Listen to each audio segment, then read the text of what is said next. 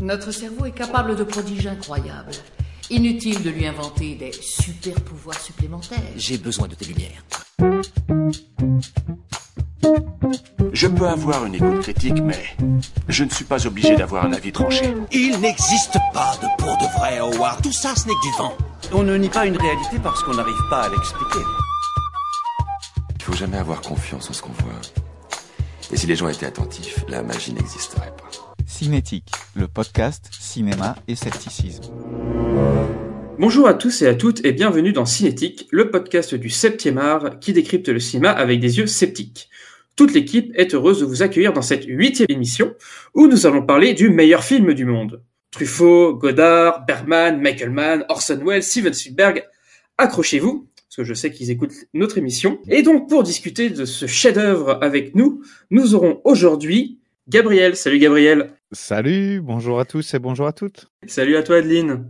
Bonjour, salut tout le monde. Nous avons également Geoffrey avec nous. Salut Geoffrey.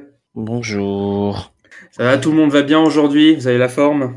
Oui. Oui. Ah, c'est oui tout. euh, Mon Dieu, ça, ça donne envie, ça donne envie. Moi, je sais pas si ça s'entend en ma voix, mais je pense que je préférerais euh, euh, être au lit. Je suis très très très fatigué, mais je viens exprès pour vous, public. Et ben sur coup, commençons sans tarder pour mettre Geoffrey le plus tôt au lit. Donc je rappelle le principe de l'émission.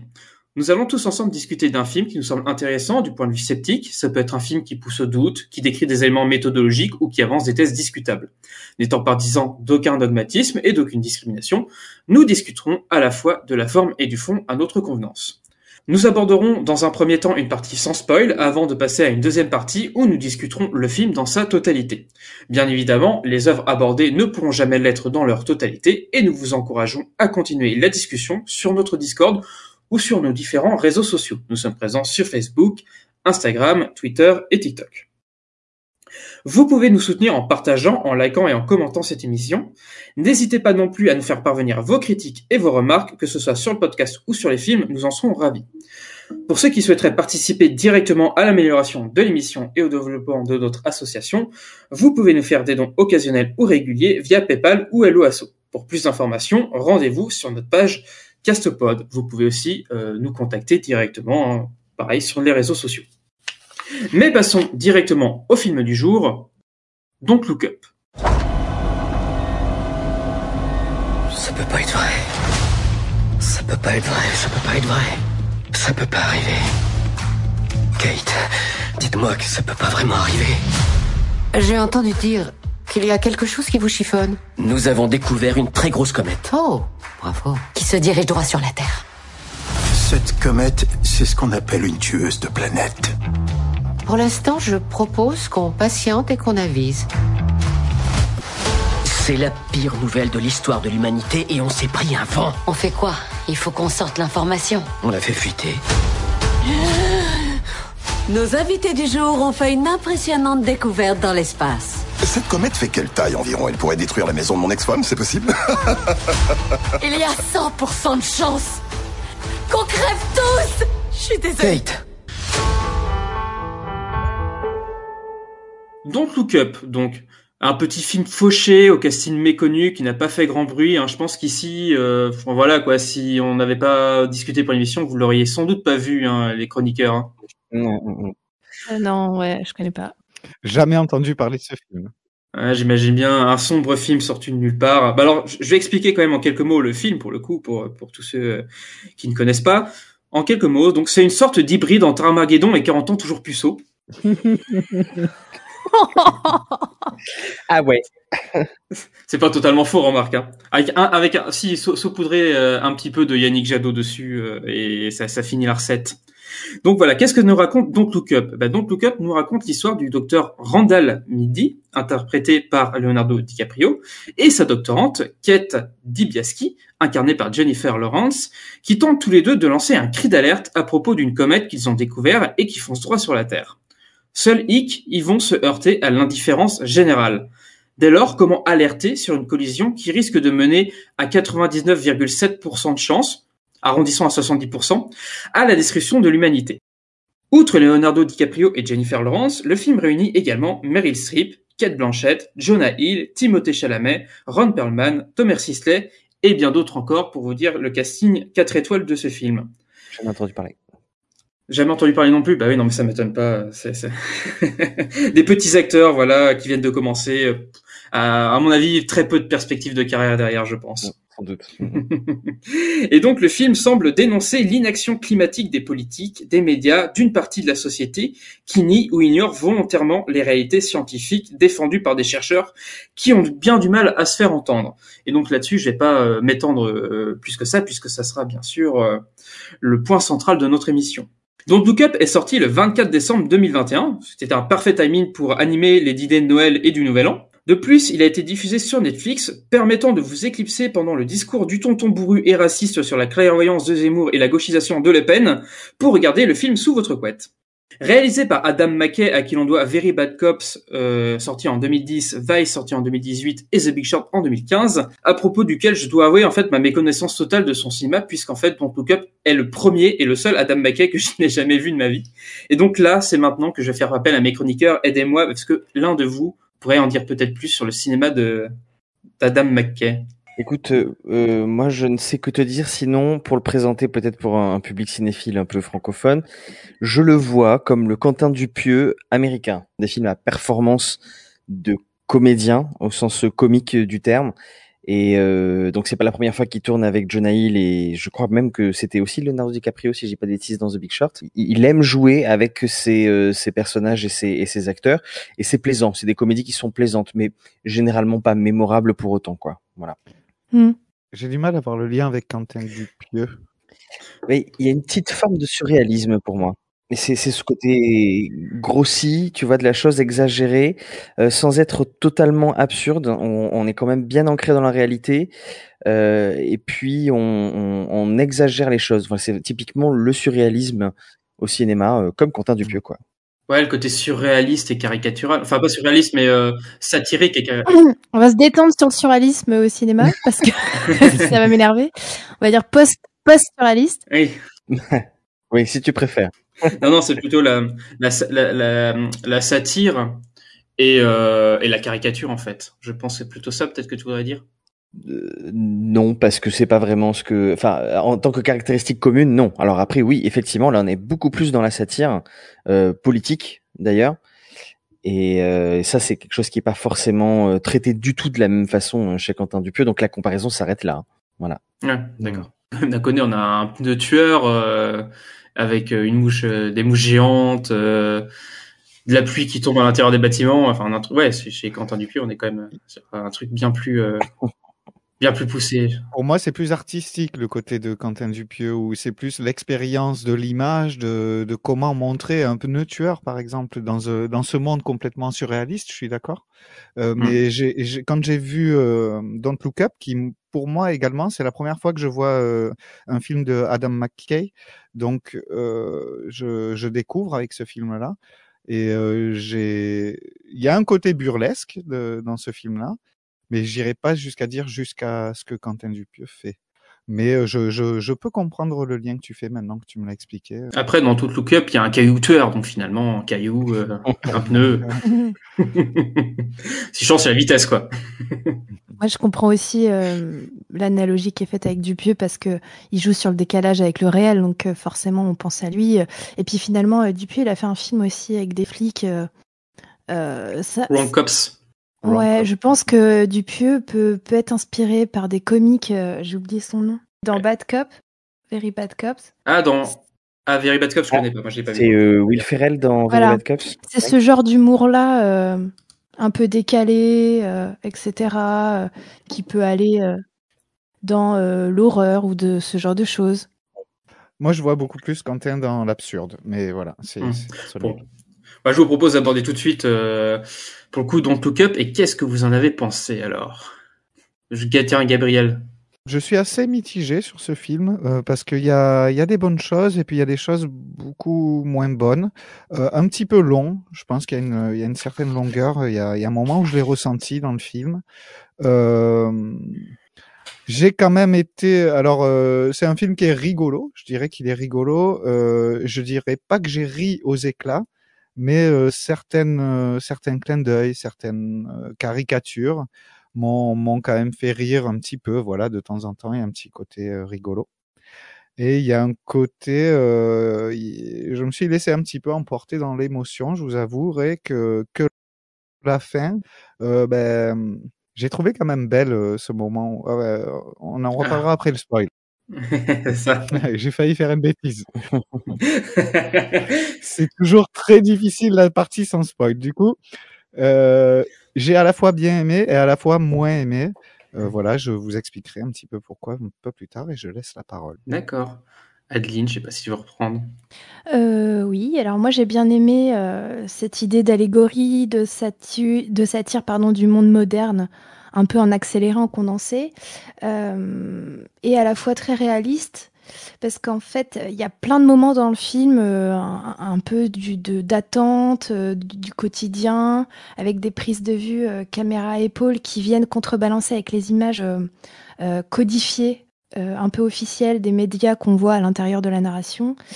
Et euh, j'aime bien cette idée de filmer à la fois l'envers du décor et en même temps euh, ce qui se passe sur scène, les coulisses et sur scène.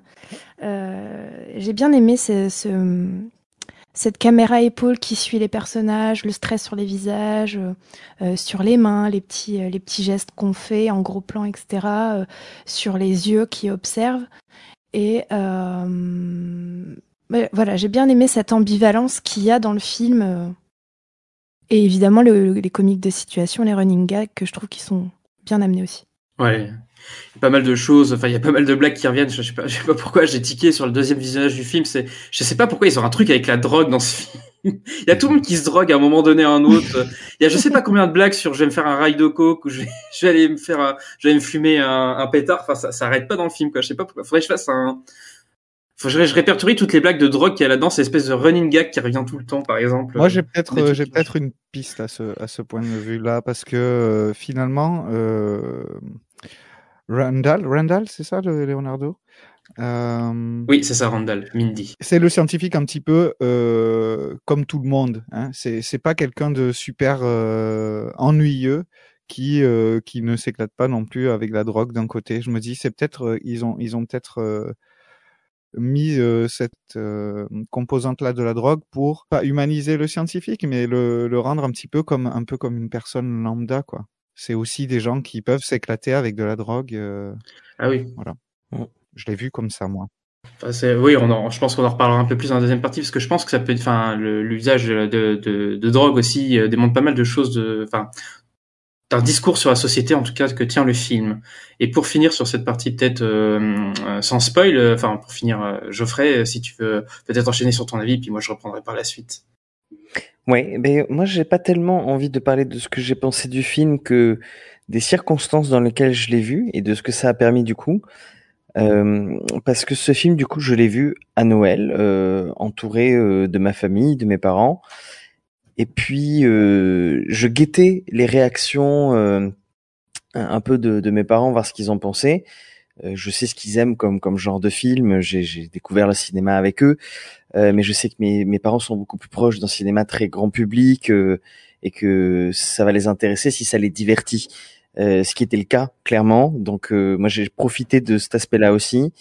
Et, et en même temps, comme j'ai perçu dès le début le côté euh, euh, sceptique et intéressant pour moi, je me suis dit ah c'est intéressant que je vois ça avec eux parce qu'on va pouvoir en discuter après. Euh, et donc à la fin du film, euh, euh, sans vous spoiler, euh, puisque c'est c'est dans le pitch euh, très clairement, il y, a, y a cette cette histoire d'urgence hein, du coup de d'alerte du coup qui est amenée par les scientifiques. Et je leur dis vous savez c'est un peu comme le changement climatique. Et puis mes parents me font oh oui non tu crois vraiment? Et paf ça avait démarré la discussion. Et je pense que c'est exactement au fond un peu ce que ce film cherche à déclencher et rien que pour ça euh, c'est un film que je, que je recommande quoi voilà donc euh, que j'ai apprécié euh, au moins pour ce qui ce qu'il a permis en dehors de son existence et de son divertissement de, de deux heures. D'accord. Ah, c'est drôle parce que je suis vraiment d'accord avec vous tous euh, par rapport au film. C'est-à-dire qu'en fait, je pense qu'on est globalement tous d'accord pour dire que le film euh, a pas mal de qualités au niveau de ce qu'il raconte en fait, du, du fond du film. Il y a pas, il y a pas mal de choses dont on va plutôt discuter par la suite, mais au niveau de la forme, Je trouve moi personnellement qu'il y a pas mal de, de problèmes. Euh, et un peu comme Gabriel, en fait, je suis un peu mitigé sur le film, surtout au niveau de la forme, en fait, parce que effectivement, je trouve que c'est un film qui est trop long. Euh, il y a bien 20 minutes, il y a bien 20 minutes de trop dans ce film, à mon sens. Je l'ai senti au premier visionnage, et là, je l'ai ressenti encore plus au deuxième visionnage. C'est vraiment un film qui se compose en deux parties. Hein. Euh, j'ai pas spoilé, mais il y a vraiment, euh, il y a vraiment un, un, truc qui se passe au milieu du film qui fait que le film c'est vraiment peut être vraiment découpé en deux parties. Et c'est con parce que la deuxième partie, qui est à mon sens une des plus intéressantes euh, dans ce qui est dit, là on commence à se lasser plus parce que le film commence à devenir vraiment très long. Euh, parce que je crois qu'on est déjà à une heure et demie de film et, et, et en fait on sent que le film s'essouffle parce qu'en fait il y a un véritable, à mon sens, un véritable problème de rythme euh, dans le film. En fait, c'est qu'il n'arrive pas à être rythmé véritablement pendant deux heures. Et euh, je pense que vraiment le plus gros souci du film est, est vraiment ici. Euh, après, il y a pas mal de choses aussi sur la mise en scène, comme tu disais, Adeline. Il y a, il y a des trucs assez intéressants sur euh, sur les manières de, de filmer, de faire. Il y a aussi ces petits montages aussi qui reviennent constamment avec les images de la nature, euh, Oui. les images de société Oui, qui sont euh, impliquées par-ci par-là. Alors là, il y a deux, il y a soit deux solutions. L'effet couler de chat. Ouais, il y a, il y a, alors il y a ça. Moi, je pense que pour coup, c'est vraiment dire, tu l'as vu un peu la, la métaphore du changement climatique. Si tu l'as pas vu, je vais remettre un montage. Attention. Et puis on met un montage. Là, tu fais, oui, on a bien compris le petit Zozio qui est en train de, de piquer la fleur. Euh, euh, je sais pas, la banquise en train de s'écrouler. Enfin, on, on l'a bien vu. Enfin, j'ai, compris en fait. Bon. Puis juste après le, le plan du, des éboueurs qui jettent les poubelles dans le camion. Oui, c'est, oui, vrai. Ça, c'est trop. Oui, elle est, elle est drôle. On a, on a une petite séquence comme ça dans le film où on voit une baleine, un ours, un, un hummingbird. Un hummingbird, c'est un paradisier, je pense. Et euh, tout de suite après, les poubelles. oui, c'est vrai. Et puis bon, il y a de l'humour dans ces montages. Donc, à la fois, ils sont un peu bruts de décoffrage et à la fois, effectivement, il y a des, il y a des effets d'humour là-dedans. Donc, le film est pas totalement inintéressant là-dessus. Je pense vraiment que le problème, c'est, euh, c'est surtout, euh, c'est surtout son rythme. Par contre, il a, il a un, un gros euh, potentiel.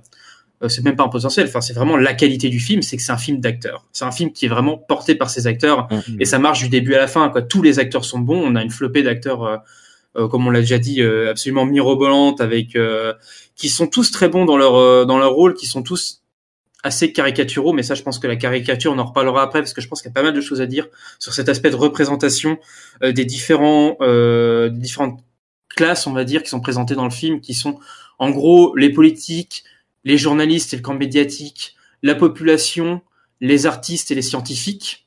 Je pense que j'en ai pas oublié, mais globalement, c'est à peu près ça euh, les, les grandes classes qui sont présentées dans, dans le film, qui sont tournées en ridicule, ou en tout cas qui sont caricaturées.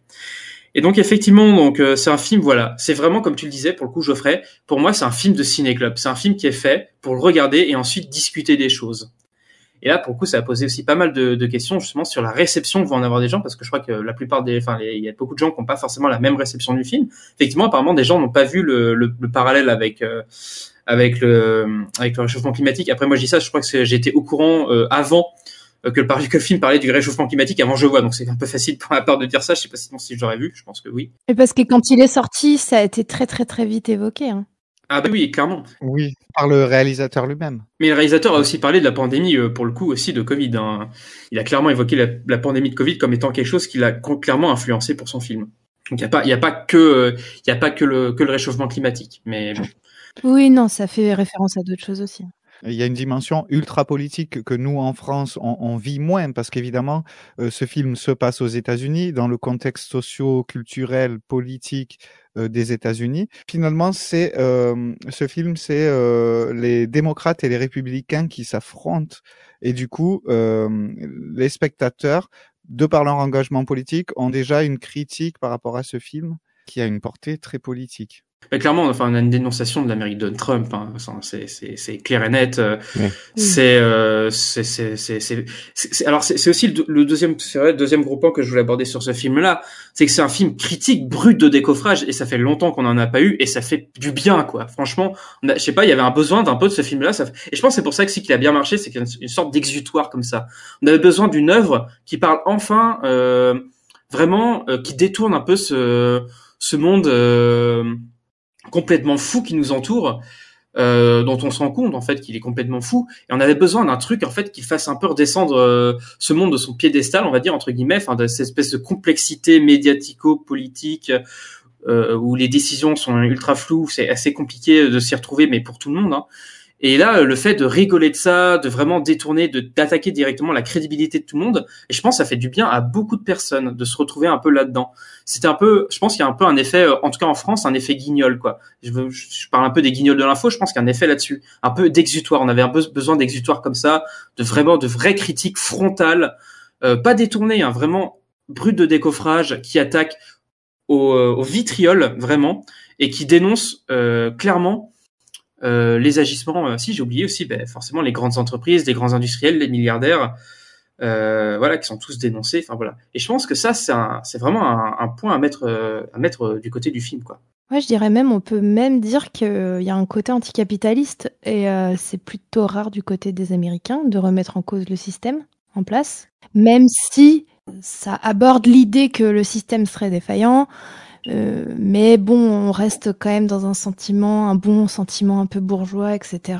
Ou euh... mais bon, il y a quand même l'idée de manipulation des masses, etc. Donc euh... hum. c'est pas mal quand même. Oui, et puis je trouve, c'est pour ça que j'aime. Enfin, je, je, vais essayer de dire un truc. Je pense pas que je spoil. Non, c'est pas du spoil. Mais j'aime bien. C'est dans la deuxième partie du film où est un peu plus abordé l'importance euh, des populations aussi, de de comment euh, le peuple aussi peut essayer de, de changer les choses. C'est abord alors à la fois c'est abordé, à la fois le peuple n'est abordé que comme une masse et pas comme une, euh, une population agissante. Et ouais. donc il y a effectivement euh, il y a aussi pas mal de critiques qui ont été faites au film là-dessus. Euh, qui dit qu'en fait le film n'est qu'une n'est qu'un film qui montre aussi euh, l'impuissance totale alors que c'est complètement faux. Enfin, on peut changer les choses à notre petite échelle en, en militant, en faisant des actions, en, s'engageant dans l'associatif, etc., etc. Quoi. L'action des citoyens a un rôle. Et là, effectivement, c'est vrai que cette action-là des citoyens est complètement, par exemple, euh, déroutée vers la consommation. Ce qui fait que le film finalement n'est pas si anticapitaliste que ça, mais plutôt, comme tu te dis, bourgeois, capitaliste, bienveillant, euh, plutôt euh, plutôt démocrate quoi aux États-Unis pour le coup. Et moi, pour moi, ça c'est clair euh, avec, on en parlait euh, tout à l'heure, des, des, espèces d'images d'illustration des différentes populations du monde, euh, style clip Michael Jackson. Là, on est vraiment dans le bon sentiment. Regardez, la planète est belle, machin, etc. Oui, c'est ça. Alors que on ne voit pas vraiment les gens. À aucun moment, on a l'idée des problèmes sociaux qui est mis sur la table alors que la plupart des gens en rencontrent dans la vie. Là, euh, enfin, une des dernières phrases du film, c'est quand même on avait tout et en gros on a tout gâché. Euh, alors tout le monde avait pas tout quoi. Oui. Soyons honnêtes. Donc bon, ce, voilà, ça reste quand même euh, gentil quoi. C'est aussi dû, euh, pardon, euh, au fait que le film parle à l'échelle de, à l'échelle de la planète. En, en, en termes de, euh, de, Il essaye. De pas des humains quoi. On est sur une planète, euh, euh, l'environnement, la globalité, etc. Le, la race humaine quoi. C'est un peu ça. Donc Ouais. euh, au final, euh, les gens, euh, limite, c'est pas assez important pour euh, le film. Enfin, c'est assez bizarre quoi. Ouais, pour, alors pour moi, euh, cette idée un peu d'universalisme, on va dire, euh, il est il est à la hauteur d'Armageddon, quoi. C'est-à-dire, euh, on va montrer euh, le pays en face qui se fait déglinguer pour que les États-Unis aillent mieux le sauver à la fin. Bon, même si là, c'est pas exactement le discours du film en soi, mais en fait, ce que je veux dire dans là-dedans, c'est qu'en fait, l'étranger n'est montré qu'à travers le point de vue des Américains. Donc, à la fois, ça peut dénoncer le, le le, le fait que les Américains sont très autocentrés, finalement, les États-Unis sont très auto- autocentrés sur elles-mêmes, ça peut le dénoncer et à la fois c'est aussi euh, un, un symptôme de, du, du cinéma hollywoodien, du, enfin, du cinéma globalement américain, c'est-à-dire que c'est quand même euh, un film qui est très centré Amérique, quoi. Et ça, je, je pense qu'on en reparlera un peu plus par la suite sur euh, sur quelques erreurs aussi d'écriture, à mon sens, qu'il y a dans le film. En tout cas, des trucs que moi j'ai pas compris même au bout du deuxième visionnage. Et donc peut-être que vous vous avez compris, vous m'éclairerez, mais euh, moi j'ai l'impression qu'il y a deux trois problèmes d'écriture aussi dans le film à, à certains à certains moments. Euh, et pour finir euh, euh, mon propos, l'heure, parce que j'ai parlé d'antisystème, je voulais dire ça surtout par rapport au fait que le film ne fait pas peser la responsabilité sur la population, mais bien sur les instances dirigeantes. Oui. Euh, comme, comme quoi, c'est pas les individus, c'est pas parce qu'ils ont pas trié leur poubelle euh, que le monde va mal. On est d'accord Oui. On parle de l'industrie et des problèmes euh, liés à, aux politiques, etc. Donc ça, c'est quand même plutôt bien parce que c'est Oui. c'est pas tout le temps le cas. Même dans des documentaires euh, à vertu euh, euh, euh, de lutte environnementale. C'est ça. Et c'est le problème du et ça, et ça c'est pour coup ça double tranchant. Effectivement, ils abordent vraiment euh, bah, le peuple comme une masse en fait, bah, dans les deux sens en fait. C'est une masse de Ouais. consommation euh, dans le côté plutôt des de de, de ceux qui, qui qui comprennent l'importance d'agir face à la comète qui est en train de descendre. Et euh, c'est aussi un effet de masse du côté de ceux qui sont plutôt en train de nier l'existence de la comète. Et là, c'est comme tu le disais, c'est la c'est la manipulation de foule, etc. Et là, bon, c'est un problème de représentation euh, cinématographique et c'est extrêmement difficile de, de prendre ça en compte. C'est-à-dire qu'à la fois, euh, bah, l'être humain est libre aussi de ses mouvements, il a, il a, il a ses choix. Enfin, chaque individu a son approche euh, du problème. Et après, il y a les mouvements de foule qui sont un peu différents ou les mouvements de, euh, de manipulation de masse qui sont un peu différents. Là, on a vraiment que le côté masse. C'est vraiment le petit côté un peu, un peu, un, un peu voilà du, du film, comme je disais tout à l'heure, euh, où on n'a pas encore l'apport vraiment, enfin on n'a pas encore vraiment euh, l'importance aussi que le citoyen au, jour le jour peut peut jouer peut jouer là-dessus sur aussi les décisions pour le coup des politiques. Après c'est vrai que c'est la démocratie américaine, ce qui est pas du tout exactement. Et je pense qu'il y a une question aussi de, de réception du film. Je pense que j'en reparlerai aussi par la suite euh, de la différence de réception qu'on peut avoir ici en en Europe ou en tout cas en France et la réception qu'on peut en avoir aux États-Unis parce que c'est un film très américain et que nous en France on va avoir tendance à lire d'une certaine manière que les Américains ne liront pas de la même manière, à mon sens. Moi, j'ai envie de dire, Bush a eu euh, Idiocracy et euh, Trump a eu euh, Don't Look Up. Si on pouvait faire un parallèle entre ces deux films. Euh, je vous propose qu'on passe tout de suite à, à la partie euh, spoil. Et pour ça, avant, je voudrais faire une petite transition parce que Adeline a un petit peu parlé euh, pour le coup de la chanson euh, d'Ariana Grande dans le film. Et sur quoi, Adeline, je sais que tu sais la chanter. Alors vas-y, je te laisse euh, 10 secondes pour chanter la chanson. Oh mon dieu. Just look up. Voilà, c'est tout ce que je sais, mais. Eh ben bravo, moi j'applaudis. Bravo. Listen to the scientifique. Avec ce magnifique accent Frenchy, euh, tu vas en faire tomber plus, tu vas faire tomber plus d'un ou plus d'une américaine. Je, je vais faire carrière. Bon, allez, fini les bêtises, on, part, on passe maintenant à la partie spoil.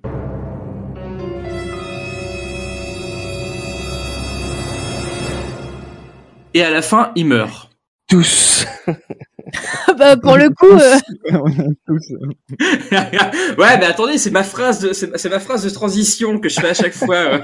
On C'est vrai sait. chaque fois, généralement, une chance sur deux que pour ce soit vrai, hein, pour le coup. Il y a quand même pas mal de films sur lesquels ça marchait. Oui. Donc voilà, bon, à partir de là, euh, on rentre dans la partie spoil. Donc, euh, on estime que soit vous avez vu le film, soit vous avez euh, pas grand chose à faire d'être euh, d'être spoilé. Et donc, bah, abordons euh, directement, voilà, le film un petit peu plus dans la complexité, euh, en tout cas un peu plus dans le détail, on va dire.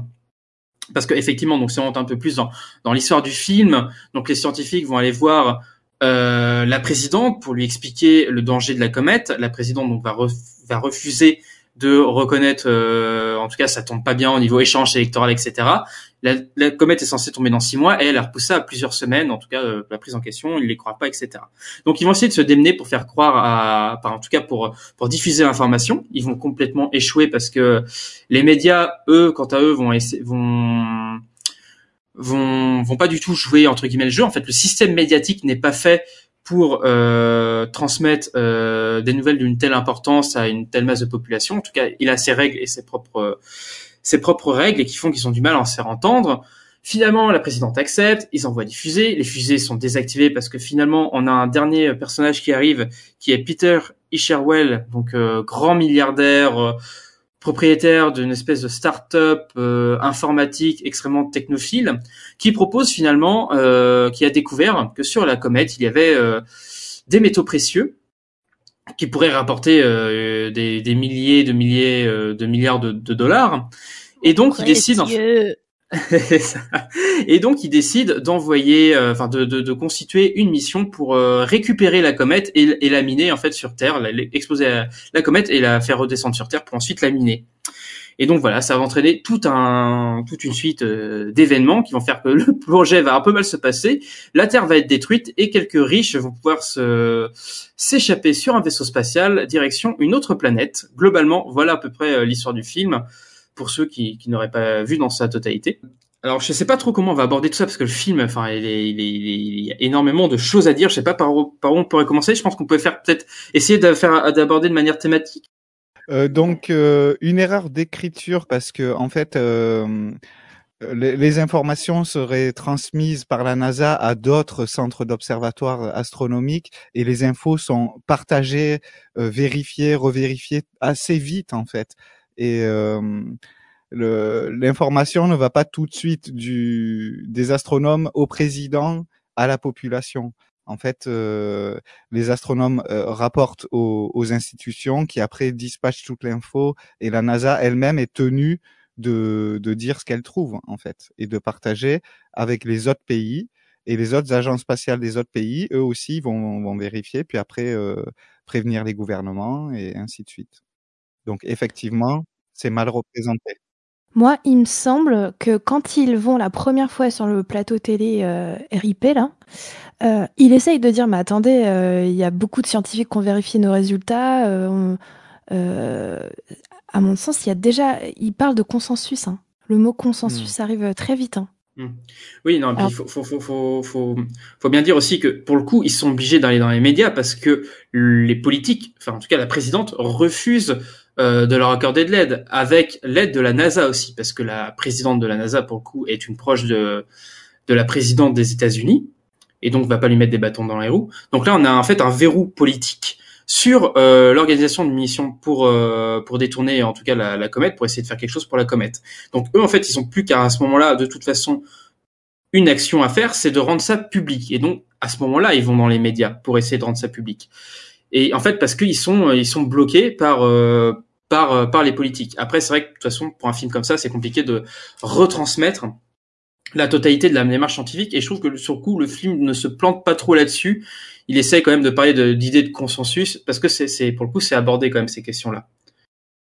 Ouais, j'avais l'impression aussi, comme Vivien, euh, que euh, le consensus était euh, en gros euh, euh, validé dès le départ euh, sur euh, l'arrivée de la comète et que justement, il, se, il reparle, mais très vite fait du- de, de cette idée de consensus au moment où justement il décide euh, de d'armer euh, de manière nucléaire la comète pour la désintégrer et euh, justement euh, le scientifique il essaye de dire mais attendez ça c'est une étude euh, elle n'a pas été vérifiée par les pairs euh, euh, faut pas lui faire confiance etc mais c'est vrai que c'est euh. Dans une phrase quoi ils auraient peut-être plus euh, appuyé plus sur le fait que euh, là le gouvernement fait un pari risqué sur euh, une étude comme ça qui n'a pas du tout été vérifiée et qui s'avérera foireuse d'ailleurs La revue par les pairs est abordée quelques fois, pas seulement une seule fois, il me semble, mais c'est assez court. C'est vrai que c'est pas, c'est pas quelque chose de- d'hyper accentué.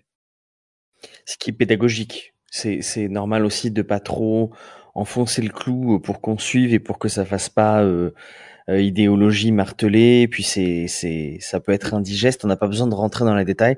Ou trop didactique. Ouais, euh, pour que ce soit euh, valide quelque chose scientifiquement, il faut que euh, la communauté scientifique se mette d'accord in fine et que c'est ça qui va compter pour tout ce qui est d'enjeu euh, global. Donc en particulier sur des sujets qui sont euh, avec lesquels on fera le parallèle comme euh, le changement climatique ou euh, les situations sanitaires quoi.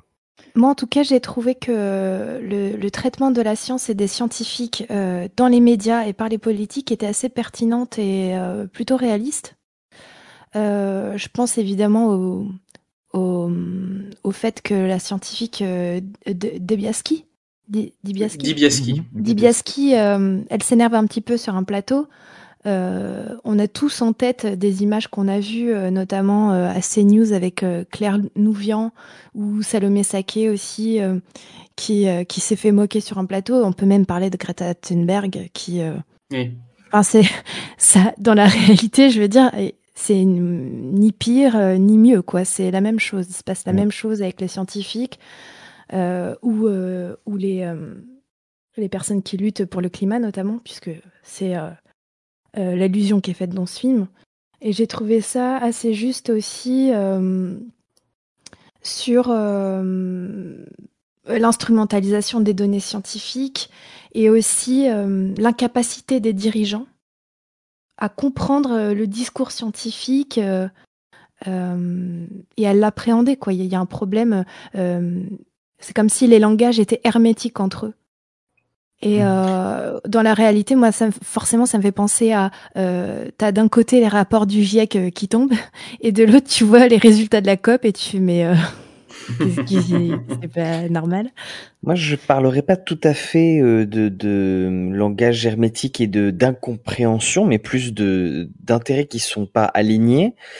Euh, Il y a cet exemple que j'ai entendu dans une chronique à la radio récemment, euh, où on, parlait du coup du nucléaire, puisque euh, récemment, du coup, ça a été beaucoup remis dans, le débat public.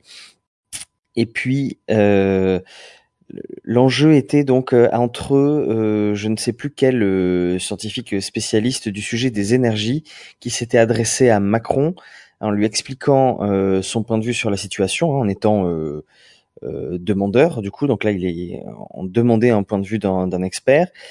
Et, euh, et Macron aurait répondu à cette personne vous avez euh, scientifiquement raison, mais politiquement tort, histoire de faire comprendre que euh, c'était pas possible et que les, les intérêts n'étaient pas alignés et que ça signifiait soit une mort politique ou soit quelque chose qui économiquement euh, représentait un enjeu qui n'était pas accessible. Et, je pense que c'est tout le drame effectivement de notre époque et que, que c'est impossible d'aligner complètement ces deux intérêts-là, quoi.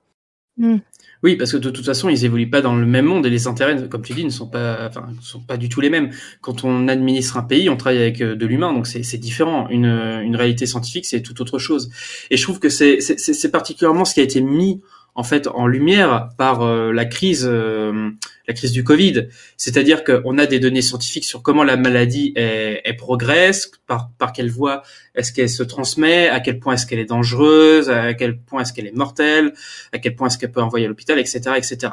Et ensuite, en fait, à partir de ces données scientifiques-là, c'est au pouvoir de prendre les décisions euh, qui seront les meilleures en fait, parce que les scientifiques ne sont pas aptes pour forcément prendre des décisions euh, politiques et comprendre comment est-ce qu'on prend des décisions politiques, comment, enfin une décision politique, ceci, la faire accepter euh, par la population. Donc il y a tout un, un- un travail à faire en fait quand on fait, on, on prend des, des décisions politiques.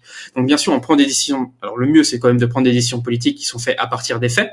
Qu'à partir des faits, on, on, on essaie de dresser une politique. Mais ça, ça fait qu'à partir de d'une série de faits où tout le monde tombera d'accord, des politiques peuvent être complètement différentes en fait par rapport aussi aux, enjeux politiques, enfin aux enjeux politiques, aux idéologies politiques qui sont en jeu quoi. C'est pour ça que à partir des mêmes faits, bah, la droite va faire d'une certaine manière, enfin en tout cas différents courants de droite vont faire d'une certaine manière, différents courants de gauche vont faire d'une certaine manière parce qu'ils ont pas, ils sont pas ils sont pas d'accord sur dans quel sens aller. Et je trouve ça c'est vachement intéressant en fait de voir à quel point euh, la science ne peut pas de toute façon diriger la, la politique parce que les scientifiques ne peuvent pas faire de politique, mais à quel point aussi il est important pour les politiques de prendre conscience en fait d'à quel point la science, euh, à quel point il est important de, de, de prendre appui sur la science. Et là d'ailleurs, ce qui est vachement euh, critiqué par le film, c'est euh, bah, tous les tous les tous les politiques qui ne tiennent même pas compte de ça en fait, qui s'en dédouanent complètement pour pouvoir en fait être totalement libres dans ce qu'ils ont envie de faire et d'appliquer. Euh, parce que là, par exemple, la présidente, bah, elle a, un, elle a son programme présidentiel et elle tient pas du tout compte de, de ça parce que ça rentre pas du tout dans son programme. Mais là, en fait, on a des politiques qui sont complètement déconnectées en fait des réalités. Et là, c'est clairement, à mon sens, c'est là où qui est en fait la critique totale de la politique de Trump, où Trump était complètement euh, complètement à l'ouest sur toutes les questions d'écologie. Et à partir du moment où la présidente va changer d'avis pour pouvoir enfin détourner la comète, comme tu l'as dit, Geoffrey tout à l'heure, ça va pas préciser qu'elle l'a fait dans, dans, oui, elle l'a fait dans, dans l'intérêt de sa campagne. Voilà, purement dans l'intérêt de sa propre campagne, parce qu'elle a fait toute une manœuvre politique qui n'a pas fonctionné, elle perd dans les sondages, et là, le truc de la comète, c'est le truc pour la faire remonter dans les sondages, quoi. Donc, il y a une espèce de, de comment dire, de, de cynisme total euh, dans, dans ces prises de, de, de, de décision. Ouais, mais qui est réaliste finalement. Hein. Ah oui, oui, oui, mais enfin, oui, oui, clairement. Parce que euh, dans l'analogie du climat, aujourd'hui, on parle de croissance verte, par exemple? Oui.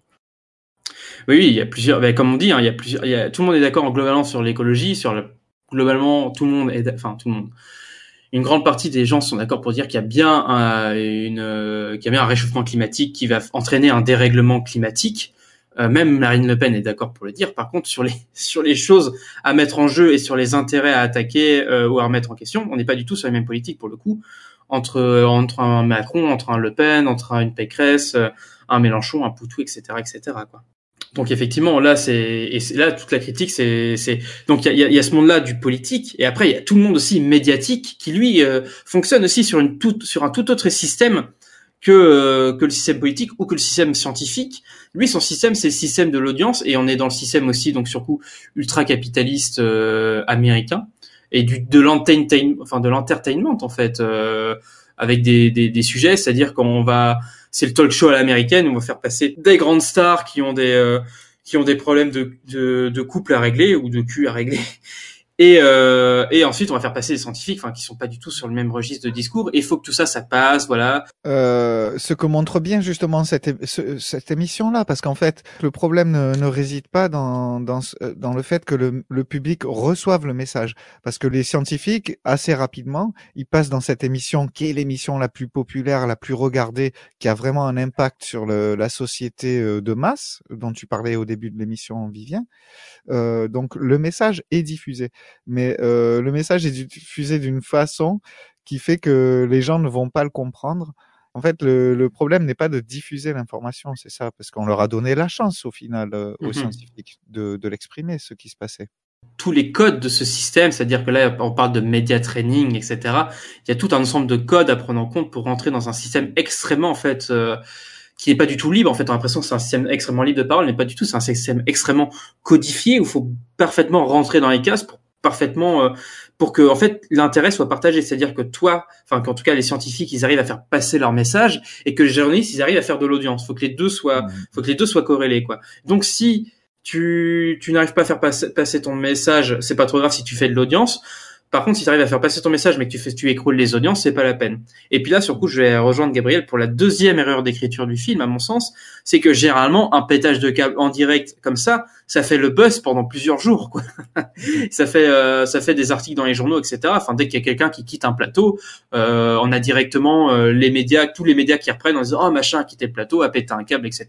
On trouve la séquence sur tous les, sur tous les journaux, et généralement, ça fait plutôt du buzz. Ça a tendance à faire du buzz, et généralement, les gens ont plutôt tendance à réinviter ces gens-là. Mm. Donc c'est assez drôle le film en fait le discours là-dessus euh, je trouve qu'il est assez drôle sur le discours sur les médias parce que euh, là-dessus je le trouve un peu à côté. Ouais, mais là, je, là, je te suis pas du tout, euh, Vivien. Enfin, je comprends les- cette idée de buzz quand quelqu'un pète un plomb, c'est vrai. Mais si tu prends l'époque, euh, je reviens sur le climat, si tu prends l'époque où euh, les premiers lan- lanceurs d'alerte euh, sont venus dans les médias, on les prenait juste pour des hurluberlus et on les réinvitait pas parce qu'on disait qu'ils étaient bizarres. Oui oui un peu comme les euh, oui un peu comme certains euh, euh, comme certains promoteurs de pseudosciences etc. Ah oui non ça, je suis d'accord sur les sur les mais pour coup la société a vachement évolué depuis à mon sens. Mais c'est comme s'il y avait certaines personnes qui avaient le droit euh, de taper du poing sur la table pour certains sujets et pas d'autres. Ah peut-être. Ça revient à ce qu'on disait à l'instant sur la hiérarchisation de l'information. Euh, si euh, tu gueules sur un truc un peu banal, euh, ça va faire le buzz, tout le monde va te réinviter parce que t'es marrant, parce que tu gesticules. Mais si c'est euh, sur un sujet grave, etc., là, je, je pense que ça n'a pas le même impact. Ah, peut-être bien. Ah, t'as peut-être raison. Après, ça dépend aussi des personnes concernées. C'est sûr que si c'est des, si c'est des personnalités, ça va faire plus de buzz, alors que là, elle est, elle est absolument pas connue. Donc, effectivement, c'est une inconnue qui pète un câble, effectivement. Et puis, en plus, c'est une femme, donc forcément, on va la traiter d'hystérique, comme dans le film. Voilà. Qui dénonce, pour le coup, qui dénonce vachement la misogynie aussi du milieu, quoi. Ah oui. Et euh, aussi sur les femmes scientifiques, le, le sexisme a une part euh, dans ce film assez intéressante, ouais. Et tu penses à quoi, là, plus, euh, plus, euh, plus explicitement sur les femmes scientifiques? Bah parce que il y a ce vieux truc paternaliste qui qui est encore présent dans notre société.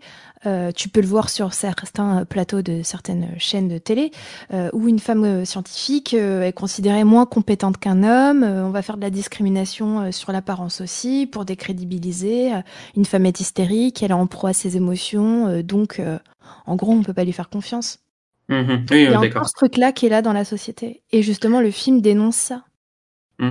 Et sur le coup, il dénonce, c'est drôle, parce qu'il dénonce aussi le fait de sexualiser euh, à outrance, et pour le coup, ça tombe pas sur elle, là, pour le coup, ça tombe sur Leonardo DiCaprio, euh, qui est ultra sexualisé pendant tout le, enfin, par les, par les médias, et puis par tous les, par tous les, ré- par tous les réseaux sociaux, quoi, c'est assez drôle comme truc. Alors, je trouve que là, pour le coup, le, le, le stigmate est un peu renversé pour ce, pour ce truc-là.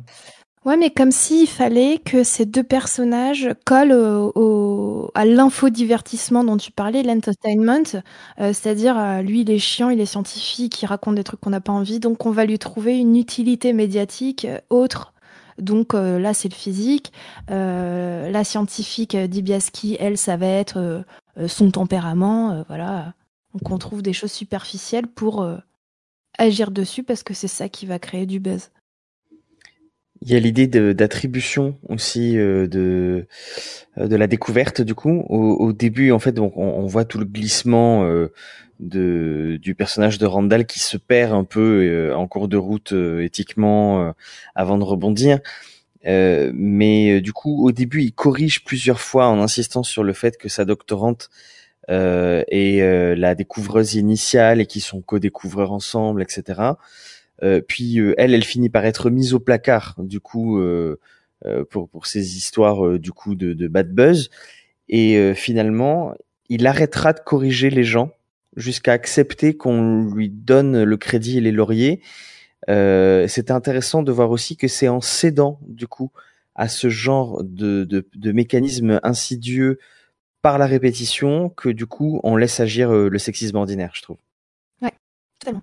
Ah, euh, après, euh, je pense que l'origine de la découverte, il est bien clair, puisque de toute façon, c'est elle, c'est elle qui a son nom à la, à la comète. Donc après, c'est pas ça, le fait Oui. qu'elle ait découvert la, com- c'est le fait qu'elle ait découvert la comète n'est pas remis en, n'est pas remis en question pour le coup. euh. Donc du coup, elle récupère le nom d'une comète qui va détruire la planète. Je sais Ah, pas. ça, ça- si- Oui, c'est un peu tourné en dérision d'ailleurs dans le film, ce côté-là. Oui, ça pour le coup, oui. La présidente, à un moment, elle fait une allusion comme ça, elle dit, euh, je sais plus exactement le terme, mais elle y fait vraiment allusion, l'air de dire, ben, t'as une- exactement ce que tu viens de dire, Adeline, plus ou moins, quoi. Oui, ça, on est d'accord. On est d'accord qu'il y a tout un, un côté très humoristique là-dessus aussi. euh, le fait de donner son nom à une comète qui va détruire la planète. d'ailleurs, c'est presque lui, je crois d'ailleurs, qui donne son nom à elle, à la comète. C'est effectivement. J'ai pas compris la phrase. C'est lui qui donne son nom à elle à la comète. Oui, effectivement, elle était pas claire ma phrase. C'est le professeur donc Mindy, donc je vais parler des Caprio, qui donne plutôt le nom de sa doctorante à la comète, plutôt que elle qui donne son, son propre nom à la comète. Effectivement, c'est lui qui insiste et c'est pour ça que je dis que euh, au début euh, il y tient beaucoup. euh, c'est vraiment important pour lui pour des raisons déontologiques. Et puis petit à petit, il y a, y a quand même un glissement quoi. Je me souviens très clairement d'un mo- d'un moment où il arrête de corriger. Il dit ah docteur, vous avez découvert la comète, etc. Puis euh, au bout d'un moment, l'autre elle est elle est oubliée quoi. Une fois qu'il est nommé Ouais. conseiller à la Maison Blanche, là c'est c'est fini quoi. Moi, je vois ce film en trois phases, en fait. Euh, la, première, la première phase qui est la phase de la découverte, où là, ils vont essayer de d'annoncer et de lancer l'alerte. Donc, découverte, lancer al- l'alerte. Ça ne fonctionne pas. Ensuite, il y a la deuxième phase. euh, c'est là où la présidente change d'avis euh, dans son intérêt. C'est quand même mieux d'essayer de, de faire exploser la, la comète. Donc, la réponse immédiate, c'est encore le, temps où on peut changer. Parce que là, même si scientifiquement ça ne tient pas du tout la route de- d'envoyer une bombe nucléaire euh, dans un space shuttle euh, pour détruire euh, un astéroïde qui fond sur la Terre, on- en tout cas, on essaye. euh, Il y a des, il y a un projet très intéressant qui s'appelle le projet DART, qui est mené par la NASA et qui en fait va mener son terme en septembre de, de cette année-là. C'est un satellite qui a été lancé l'année dernière pour en fait essayer de faire des tests de dévier des astéroïdes comme ça. Oui. Donc ils ont choisi euh, un caillou euh, dans l'espace, hein, grosso modo. J'ai j'ai noté le nom, je vais vous trouver ça tout de suite. Euh, donc le, caillou en question, ça s'appelle le Didymos. Et euh, autour de ce caillou, il y a un astéroïde euh, en orbite qui s'appelle le Dimorphos. Et euh, donc,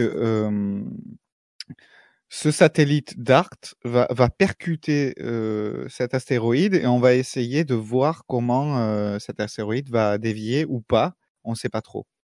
Mais techniquement, pourquoi on n'enverrait pas un, un missile nucléaire sur une, une astéroïde comme ça C'est que la marge d'erreur, elle est, euh, elle est très très grande en fait. Et une erreur de, dans la visée vraiment minuscule a des répercussions énormes. Et en fait, ce, serait assez difficile de, viser un astéroïde comme ça qui arrive très vite.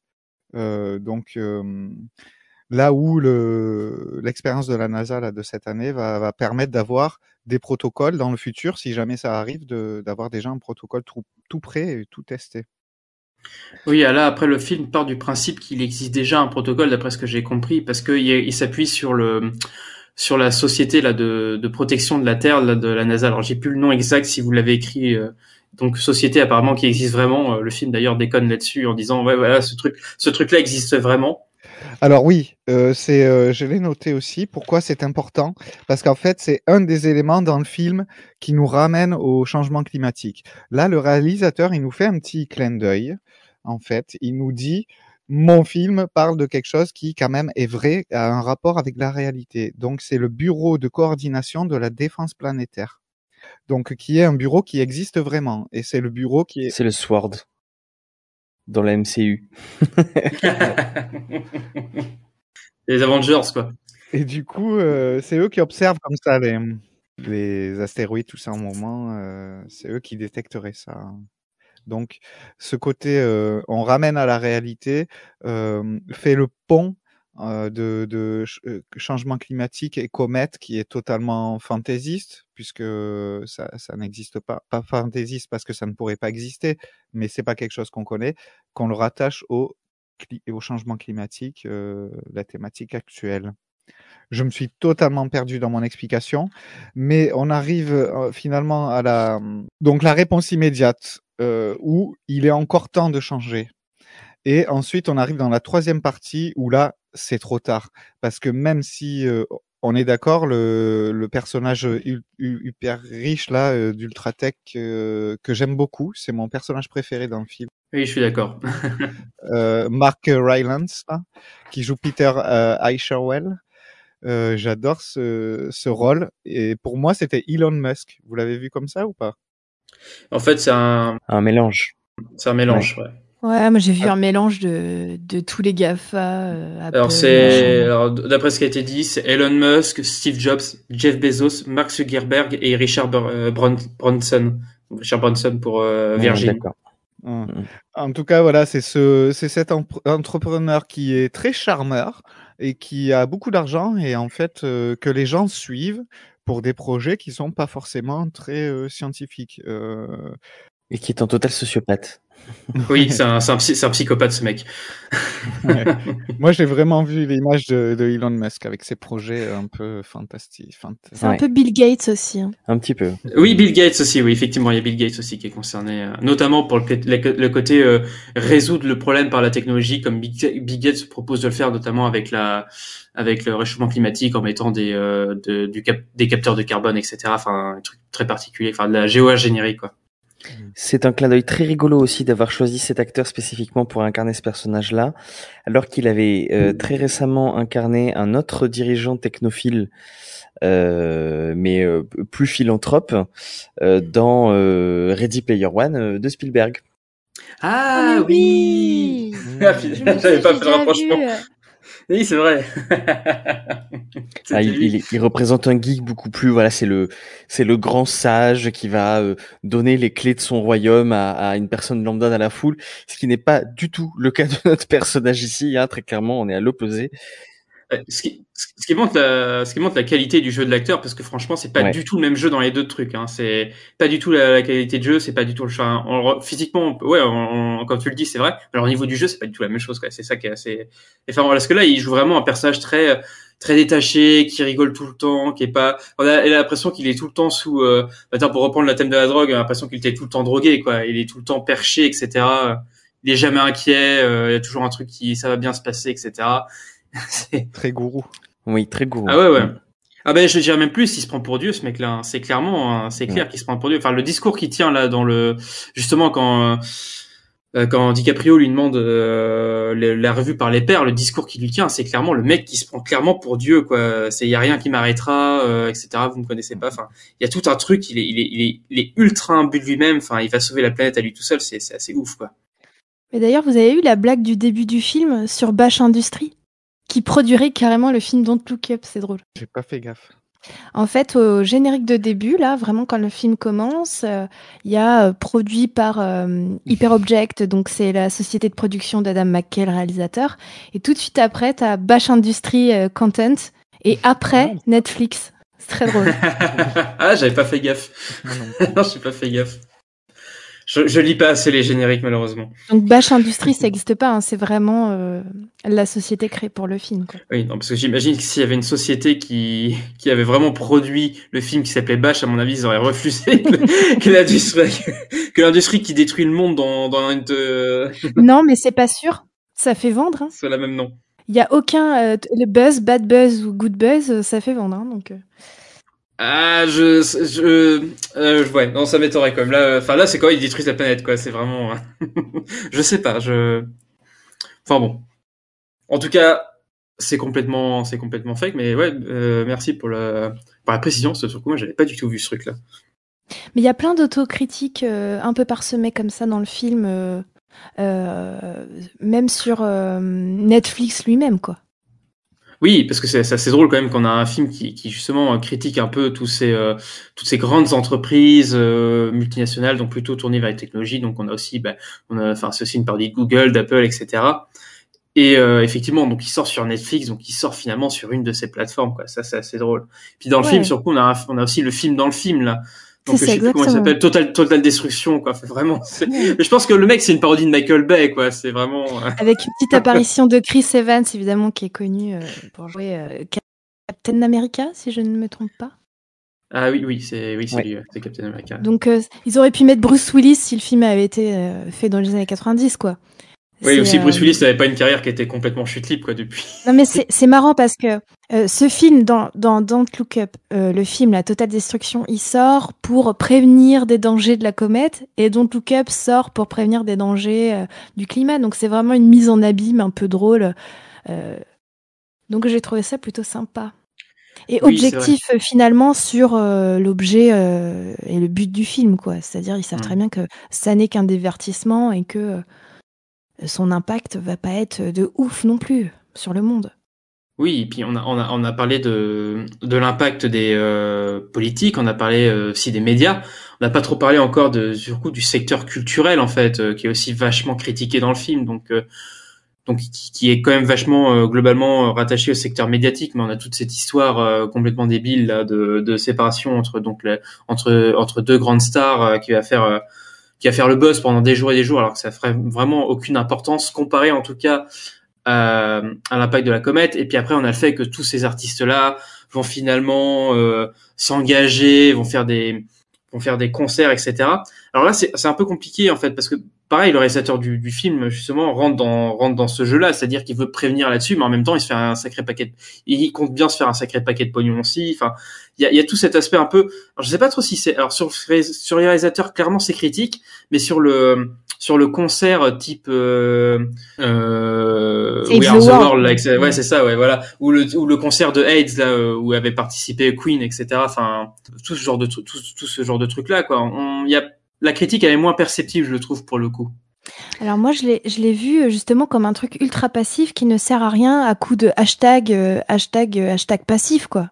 Hashtag, euh, on aime la planète, mais bah c'est bien. Qu'est-ce que tu veux que ça fasse, quoi? Moi, je suis pas tout à fait d'accord avec vous deux. Euh, pour moi, c'est une forme d'autorision, d'autodérision, dans le sens où Adam McKay est conscient de ses contradictions, du fait d'aller sur Netflix pour produire et diffuser son film. Euh, D'ailleurs, que pour diffuser, parce qu'il me semble qu'à la base, c'est une, une production euh, euh, indépendante. Hein, je crois qu'on en avait déjà parlé entre nous avant l'émission. Mhm. Et puis, c'est ces histoires de concerts, de rattachement à la culture aussi, de d'avoir un casting 5 étoiles. Euh, bon bah c'est important d'avoir l'autorisation de l'auto et je vais y arriver avec ce mot d'avoir de l'autodérision aussi pour montrer que euh, bah, euh, on peut être conscient de ses contradictions et en avoir euh, et puis euh, que on est tous au fond euh, euh, coupables d'une certaine forme d'hypocrisie et que ça doit pas nous empêcher d'avancer et d'essayer d'éviter les dérives et les dérives les plus graves. Et que c'est ça qui compte et que avancer dans la bonne direction sera finalement utile que donc si le film peut amener justement des questions de société il aura réussi son pari même si il, il aura euh, eu son propre bilan carbone qui se sera appuyé sur des personnages à forte influence pour ça et que euh, bah, c'est finalement pas ça qui était important voilà Mhm. Alors moi, la scène du concert, euh, ça a fait écho chez moi à un clip de Lil Dicky euh, d'une chanson qui s'appelle Earth. Euh, je sais pas si vous avez vu ce clip-là, mais euh, en fait c'est euh, c'est exactement euh, ce qui se passe dans le film, dans le concert, c'est-à-dire une star américaine en l'occurrence qui a beaucoup d'impact sur Internet, qui va faire une musique. Donc la musique Earth, c'est We Love the Earth. Donc on aime la Terre. Et en fait, cette chanson est à la fois pour les adultes et pour les enfants, est un message à l'appel de, la beauté de la, de la planète Terre, de l'unité entre les peuples.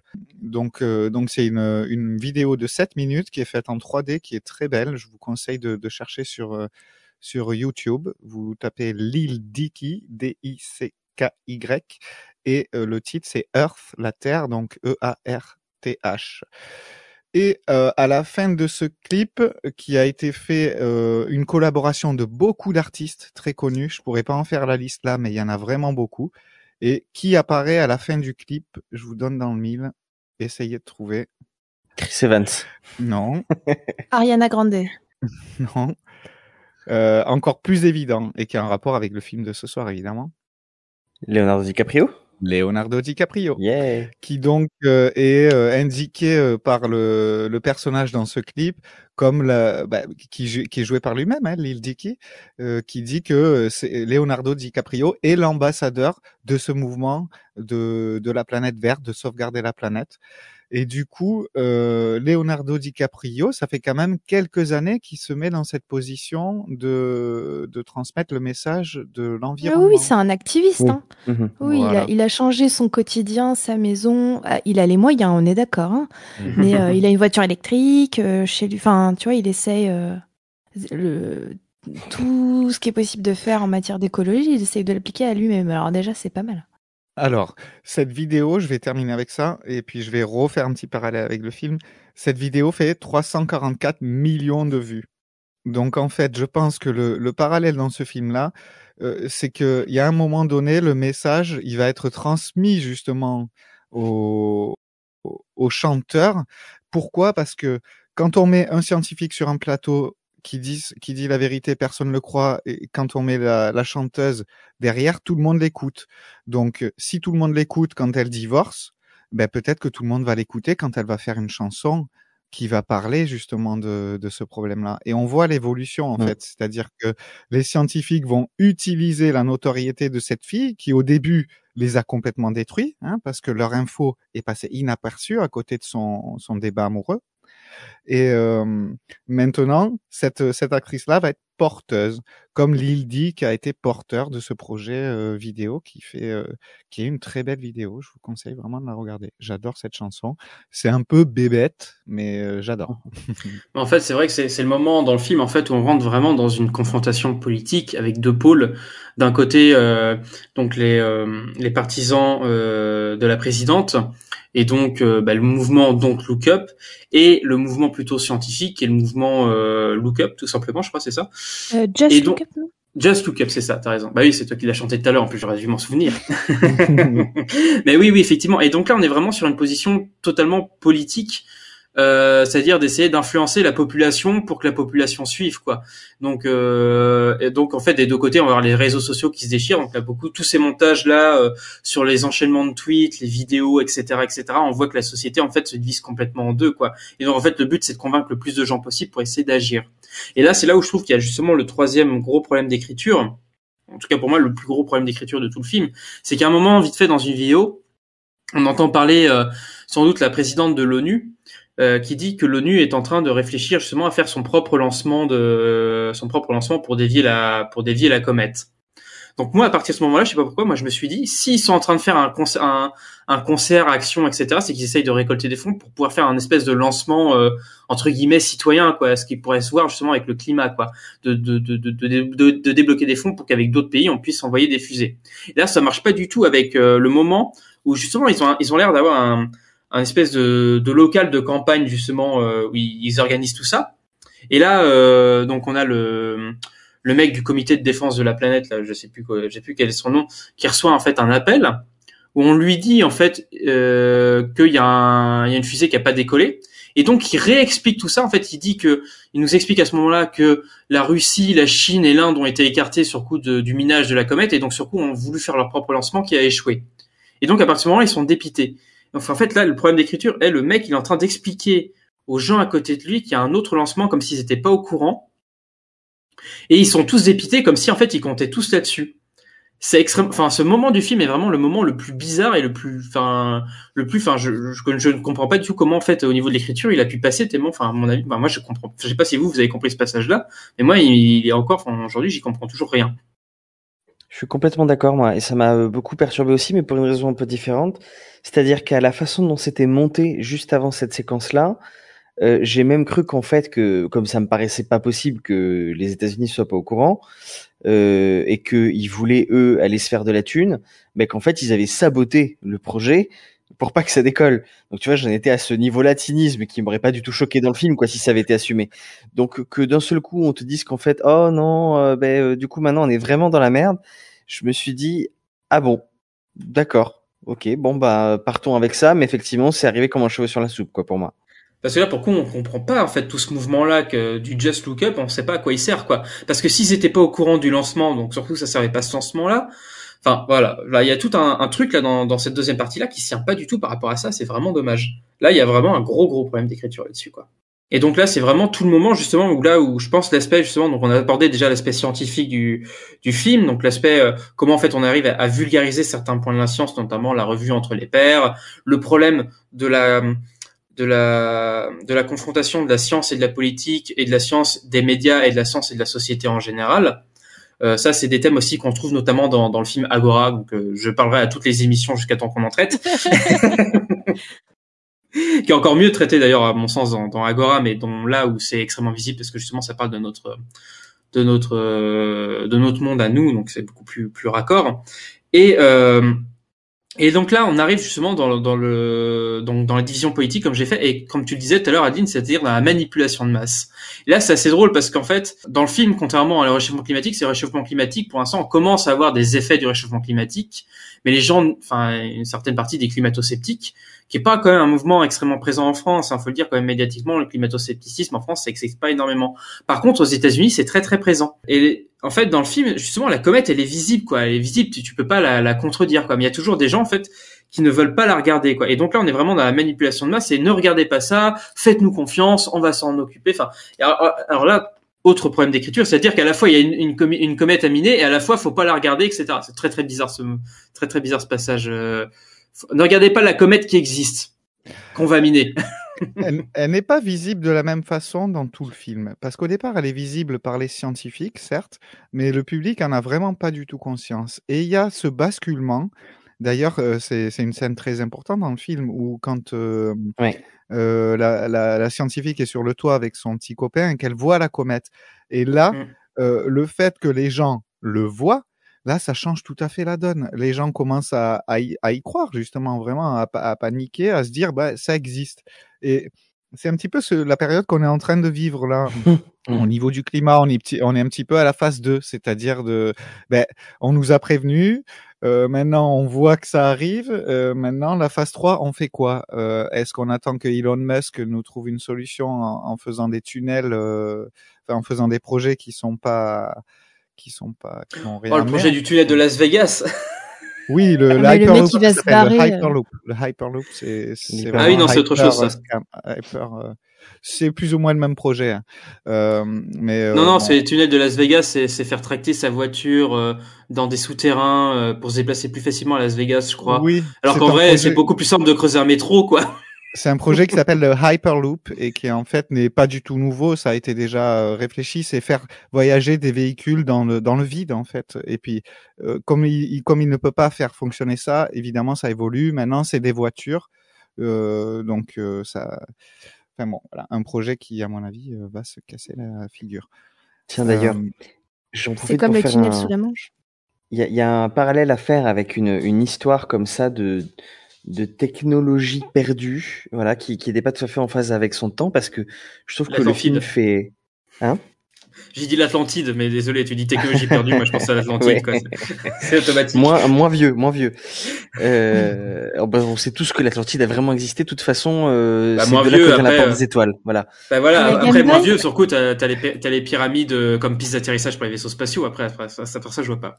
Non, technologie perdue, la Game Boy.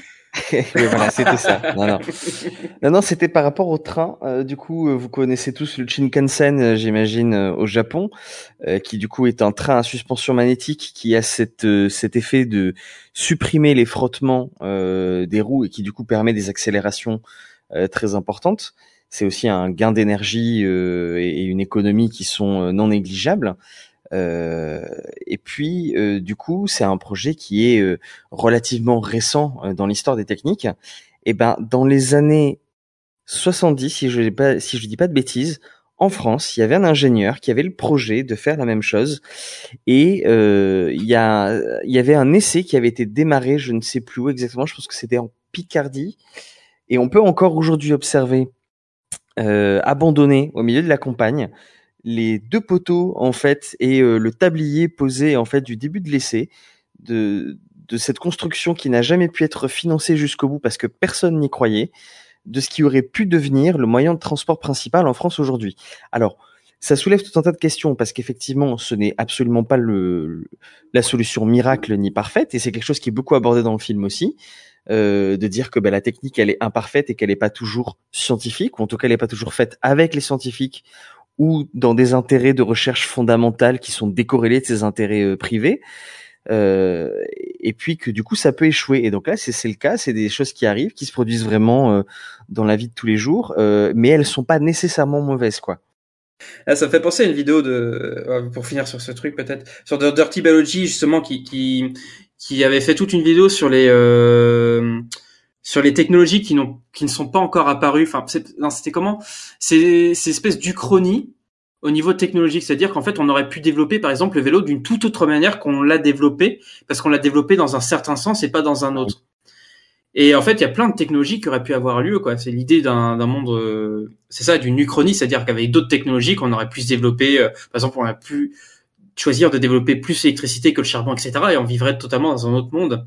Et ça, ça, ça, posait pas mal de questions. Je sais pas si ça répond un, peu, un petit peu à ce que tu disais, Geoffrey, là-dessus, mais voilà, il y a une vidéo de Dirty Biology là-dessus qui est vachement intéressante. Alors je me rappelle plus du nom, ça fait un moment qu'il est sorti. Il y a des films qui développent ça, hein. sur le rétrofuturisme notamment, euh, qui parlent de technologies euh, qu'on aurait pu avoir, qui seraient même désuètes aujourd'hui. Le steampunk. Steampunk, c'est la Bah, vie. C'est un Et le, di- et, rétro- et le diesel punk. à la Mad Et le Max. En fait, les le-. Oui, c'est ça. Bah, le ouais, cyberpunk, pour coup, c'est vraiment dans le futur. Mais euh, pour, donc pour coup, c'est pas une uchronie. Mais en fait, t'as le steampunk qui est euh, plutôt période victorienne. Donc là, c'est plutôt toutes les technologies qui ont attrait au charbon et à la vapeur. Et le dieselpunk est plutôt tout ce qui est technologies qui ont attrait euh, à l'essence, euh, au pétrole. Mais euh, plutôt, en fait, on se situe plutôt entre la première et la deuxième guerre mondiale pour le coup. Mhm. Et donc là, euh, par exemple, en film, t'as Captain Sky et le monde de demain, c'est du dieselpunk, par exemple. Si vous avez déjà vu Captain Sky et le monde de demain, euh, avec des robots géants euh, qui attaquent, mais les robots géants sont vraiment faits à la manière euh, technologie Première Guerre mondiale. Vous avez aussi une scène dans, euh, euh, mais on s'égare complètement de Don't Look Up, mais une scène dans euh, Sucker Punch où ils se battent dans les tranchées face à des zombies, euh, face à des zombies. Et là, on est dans le dieselpunk. Rocketeer Avec des- aussi, non Lequel? Rocketeer, absolument. Rocketeer. Ouais, ouais. J'ai pas, j'ai pas vu celui-là. Ah, bah voilà. Et puis dans un style beaucoup plus satirique euh, qui, qui pourrait ressembler euh, de très loin à Don't Look Up, euh, il y a aussi... Euh, ouais, c'est euh, c'est pas Captain Sky, non C'est ce, euh, celui où il y a les nazis sur la Lune, là. Aidez-moi. Ah, euh, Iron Sky. Iron Sky, Oui, voilà. Ah, ce film. Oui, c'est vrai, ça pourrait ressembler pas mal à ça, euh, notamment la présidente des États-Unis qui a un peu globalement le même rôle, quoi. Oui. Ah, il est trop drôle ce film. Enfin, un jour, faudra qu'on en parle. non, faut pas que je parle de Iron Sky maintenant, on va se perdre. Bon, Juste, euh, je peux rétroagir à à ce que tu as dit tout à l'heure. vas-y, Parce que reste tu as, parlé d'incohérence de scénario euh, sur le fait que euh, la comète est là, mais les gens euh, continuent à ne pas regarder. Et là, ça me fait penser, euh, euh, pa- pa- par exemple, aux platistes. Mais tu peux leur dire, mais sortez, euh, regardez, euh, faites des calculs, et mais les gens continuent à croire quand même. euh, Ah non, non, c'est pas ça que je voulais dire. C'est pas ça que je voulais dire. Non, parce que le système de croyance, sur coup, il est, il est, il est clair et net. En fait, c'est, c'est, c'est, c'est l'intérêt, en fait, de l'État. Parce que l'intérêt de l'État, sur coup, en fait, c'est plutôt de faire comprendre à la population qu'ils vont miner cette euh, comète. donc eux en fait ils ont enfin ils ont aucune euh, ils ont aucun euh, intérêt en fait à faire imaginer aux personnes que la comète n'est pas là et qu'elle n'existe pas. C'est ça que je comprends pas. Puisqu'ils vont la miner pour faire des milliers d'argent et pour créer des emplois. Ah oui, mais parce que euh, à ce moment-là, ils disent qu'il y aura des retombées sur Terre, ils veulent pas effrayer les gens parce qu'il y en a qui vont se prendre des bouts de cailloux sur la tronche. Je crois. Oui, Et peut- au moment, et au moment où ils, ils veulent la miner, je crois qu'elle est visible, non? Non. Ou alors elle est visible vraiment dans la dernière partie. Je... Non, non, ouais. On n'y est pas encore, ouais. Ah non, non, pas à ce moment-là. C'est justement, ils, ils, veulent aller la miner, donc euh, c'est à partir de ce moment-là où elle apparaît la, la comète. Mhm. Et donc, euh, et donc là, justement, enfin, le but de, des, de- voilà, pour moi, le but de la présidente, c'est plutôt de dire, bah oui, regardez en haut, regardez toute, les- toute la richesse qui vient nous tomber du ciel. Tu peux même, bon là, on reparlera de la fin après du film, euh, sur certains trucs qui, moi, m'ont plutôt déplu sur, Ah oui. sur la fin du film. Parlons de la fin, ouais. Ouais, je suis d'accord pour parler de la fin après, ouais. Et donc oui, donc pour moi c'est pas du tout cohérent ça non plus. Enfin c'est pas du tout cohérent. Enfin c'est plutôt pourquoi quel intérêt à la présidente de faire euh, de ne pas faire croire, enfin de faire croire que les- la comète n'existe pas alors que dans son discours elle compte l'utiliser pour faire des pour créer des emplois? Alors on a bien vu, enfin le truc de la création de d'emplois c'est totalement euh, la, soi-disant politique protectionniste de Trump etc. On va créer plein d'emplois aux États-Unis. Euh, et puis l'écologie, ça détruit des emplois, donc on va continuer à faire des emplois anti-écologiques, etc. Donc là, c'est clairement ça qui est dénoncé. Mais là, dans le film, ça marche pas du tout. Enfin, à mon sens, moi, ça marche pas du tout. Il y a là, il y a un réel problème d'écriture aussi. Est-ce que ce serait pas du même style que euh, non, ne mettez pas des masques, ça ne sert à rien, et mettez des masques parce que faut que tout le monde mette des masques parce qu'en fait ça sert. Euh, je sais pas parce que là, c'est il y a, il y, a, il y a tout un projet derrière, alors que les masques, il y a pas de projet. C'est euh, Bah parce qu'il y avait pas de masque. ouais, ouais, non mais euh, parce que non, mais il y a pas d'intérêt politique au masque ou pas. Oui, c'était surtout qu'il y avait pas de masque. Ouais, mais là, euh, bon, je sais pas. Je, pour moi, c'est un, c'est un gros problème d'écriture. C'est un- des autres gros problèmes d'écriture du film. mais- Euh, je pense que l'intérêt dans le dire, il dit ça va créer des emplois, mais des emplois pour qui? Euh, Les intérêts, ils sont clairement, euh, ils sont pas juste politiques, ils sont, ils sont plus cupides, bassement matériels que ça. C'est-à-dire qu'en fait, ils veulent aussi que ce soit eux qui puissent contrôler la façon dont va être euh, euh, gérée la ressource. Du coup, euh, l'intérêt, c'est de dire vous en occupez pas, faites-nous confiance, on va redistribuer les richesses. Tu vois? Ils veulent quand même être les premiers à récupérer les morceaux de, de cailloux. Ils veulent pas que ce Ouais, soit ça. donc, donc ils ont aucun intérêt à faire croire à l'absence de la comète, de toute façon. Non, par contre, ils ont intérêt à détourner l'attention de cette comète. Donc, effectivement, à dire don't look up, euh, soit parce que euh, elle n'existe pas, puis si les gens euh, croient ça, ça les arrange parce que de toute façon ils s'en occupent pas. Soit don't look up dans le sens de effectivement, vous en occupez pas, faites-nous confiance, on gère. Voilà. Euh, et sous-entendu, au passage, effectivement, on va garder euh, la grosse part du gâteau pour nous et vous aurez les miettes comme d'habitude. Ouais, ou alors, en- en- moi, j'ai peut-être une autre théorie sur quoi en réfléchissant. C'est peut-être plutôt parce qu'ils sont dans la réaction à euh, look up, enfin regarder la, regarder la comète, quoi. Parce que c'est eux qui ont commencé en fait. Ils ont dit regardez en haut, vous allez la voir, la comète, vous allez la voir. Puis eux, en fait, ils ont dit don't look up juste pour se mettre en- dans l'opposition, quoi. Oui, pour être les anti, pour être les anti, quoi. Oui, c'est ça, pour être euh, voilà. Bon, peut-être que peut-être qu'il y a cette idée-là, mais euh, bon, pour moi, il y a bon, pour moi, ça pourrait être mieux fait. Mais d'ailleurs, la, la, la scène justement où il, il trouve la comète pourrait être une des plus belles scènes du film. Sauf que le problème, c'est qu'elle est complètement plombée par son, pareil, par son. Elle est longue cette scène, quoi. J'ai regardé là, je fais mais elle est longue, elle est inutilement longue. Enfin, je bon, ça part partie aussi. Quand ils sortent sa voiture, là Ouais, ouais, ça prend 10 000 ans. euh, il sort de sa voiture, il regarde en haut, ça klaxonne. Regardez, il y a une comète en haut. Alors il regarde. On revient sur la fille qui fait la même chose. Ensuite, il appelle la fille, la fille qui ouais, ah t'as vu la comète, t'as vu la comète, bon voilà quoi. Ça aurait pu être fait en deux trois plans, euh, ça prend 10 000 ans quoi. Et ça, c'est un des problèmes, c'est un des problèmes de ce film quoi. Je pense qu'il y a vraiment, un- enfin bon, je reviens sur le problème de, bon, reparlons de la fin parce qu'en parlant de problème du film. bon, euh, je sais pas par quoi on commence. À la fin, ils meurent tous. oui, bah ça oui. Ouais. Sauf le fils de la présidente. Pourquoi? Ah si, lui il est mort. hein. Non, non, il survit, lui. À la fin, Post générique, les gars. ouais, post générique, il... Mais je l'ai pas vu moi ça. Oh, j'ai pas vu non plus. ah non, mais attends, je peux pas. il survit avec le sac, avec le sac à main. Ah Il y a un, une mini image post générique, on voit le fils qui sort des décombres et il fait maman, maman. Ah si peut-être si si peut-être si si peut-être je l'ai vu. J'ai pas j'ai pas vu la deuxième fois, j'ai vu la première Il fois. prend un selfie. Il prend un selfie euh, avec son téléphone. Ah mais il pourra pas survivre. On sait qu'il va mourir quand même. Oui, oui, c'est ça, c'est ça, plutôt. il va- Oui, oui. C'est, c'est plutôt encore, oui, c'est plutôt une grosse, une, une grosse vanne à la fin, ouais. Mais oui, oui, si, si j'ai dû la voir la première fois, parce que j'avais attendu la fin du générique. Mais là, je l'ai pas fait pour le, deux- pour le deuxième visio- visionnage. Mais ça m'a, ça m'a pas marqué plus que ça pour le coup. Non, mais on parle de cette prière de fin, là. Ouais, Ah, je suis d'accord. Ah, je suis désolé, c'est le truc qui m'a foutu mal à l'aise dans le film, ouais, personnellement. Ça vient pas de nulle part dans le film. Voilà. C'est annoncé un peu de longue date. D'ailleurs, dès que les, les éléments un peu religieux sont apparus, moi, je, je comprends tout à fait qu'on traverse des crises spirituelles hein, euh, quand on est face à des événements aussi graves, angoissants, anxiogènes que euh, la fin du monde. Euh, mais euh, j'avoue que que la morale ce soit, euh, vous pouvez trouver du réconfort dans la religion. euh, c'est un peu la solution à tous vos problèmes euh, et ça vous aidera à vous rapprocher de vos proches. Ça m'a laissé un goût amer en bouche, quoi. Voilà, ça faisait très tellement caricature américaine que je sais pas quoi en penser. Bah, c'est ça. C'est, ça fait un peu caricature du film américain où généralement il y a toujours une prière, etc. On est habitué à ça, hein, les films américains. Mais là, le truc prenait tellement tout à contre-pied, on s'est dit, mais vont pas, il va pas tomber là-dedans, quoi. Et il tombe complètement là-dedans.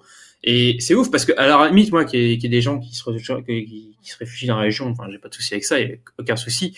Euh, même quand, enfin, parce que moi, j'ai pas, enfin, personnellement, j'ai pas vu venir, quoi, que le personnage de Timothée Chalamet, justement, euh, euh, soit croyant, etc. Euh, bah ouais, pas de souci, euh, il a le droit d'avoir les croyances qu'il veut. C'est surtout qu'à la fin, tout le monde s'y met, quoi. Enfin, il n'y a pas une personne qui dit, bah non, mais moi, j'y, moi, j'y crois pas, même jusqu'à la fin, j'y croirais pas, quoi.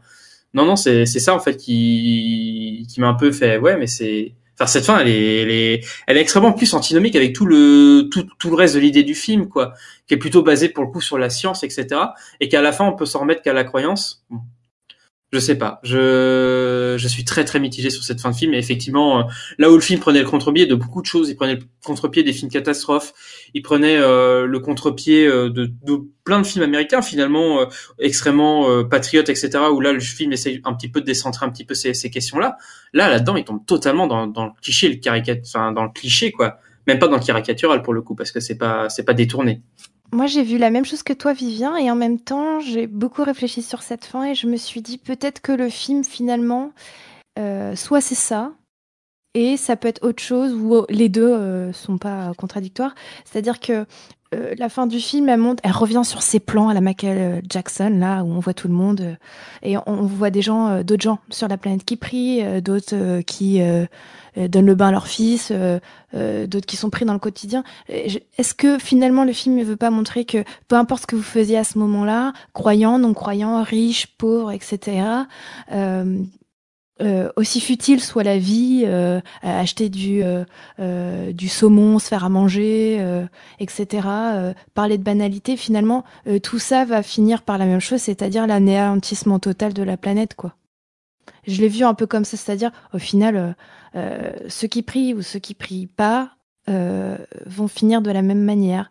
Mais, effectivement, les personnages principaux scientifiques du film se mettent à prier, alors que, dès le départ, il était admis qu'il n'était pas croyant.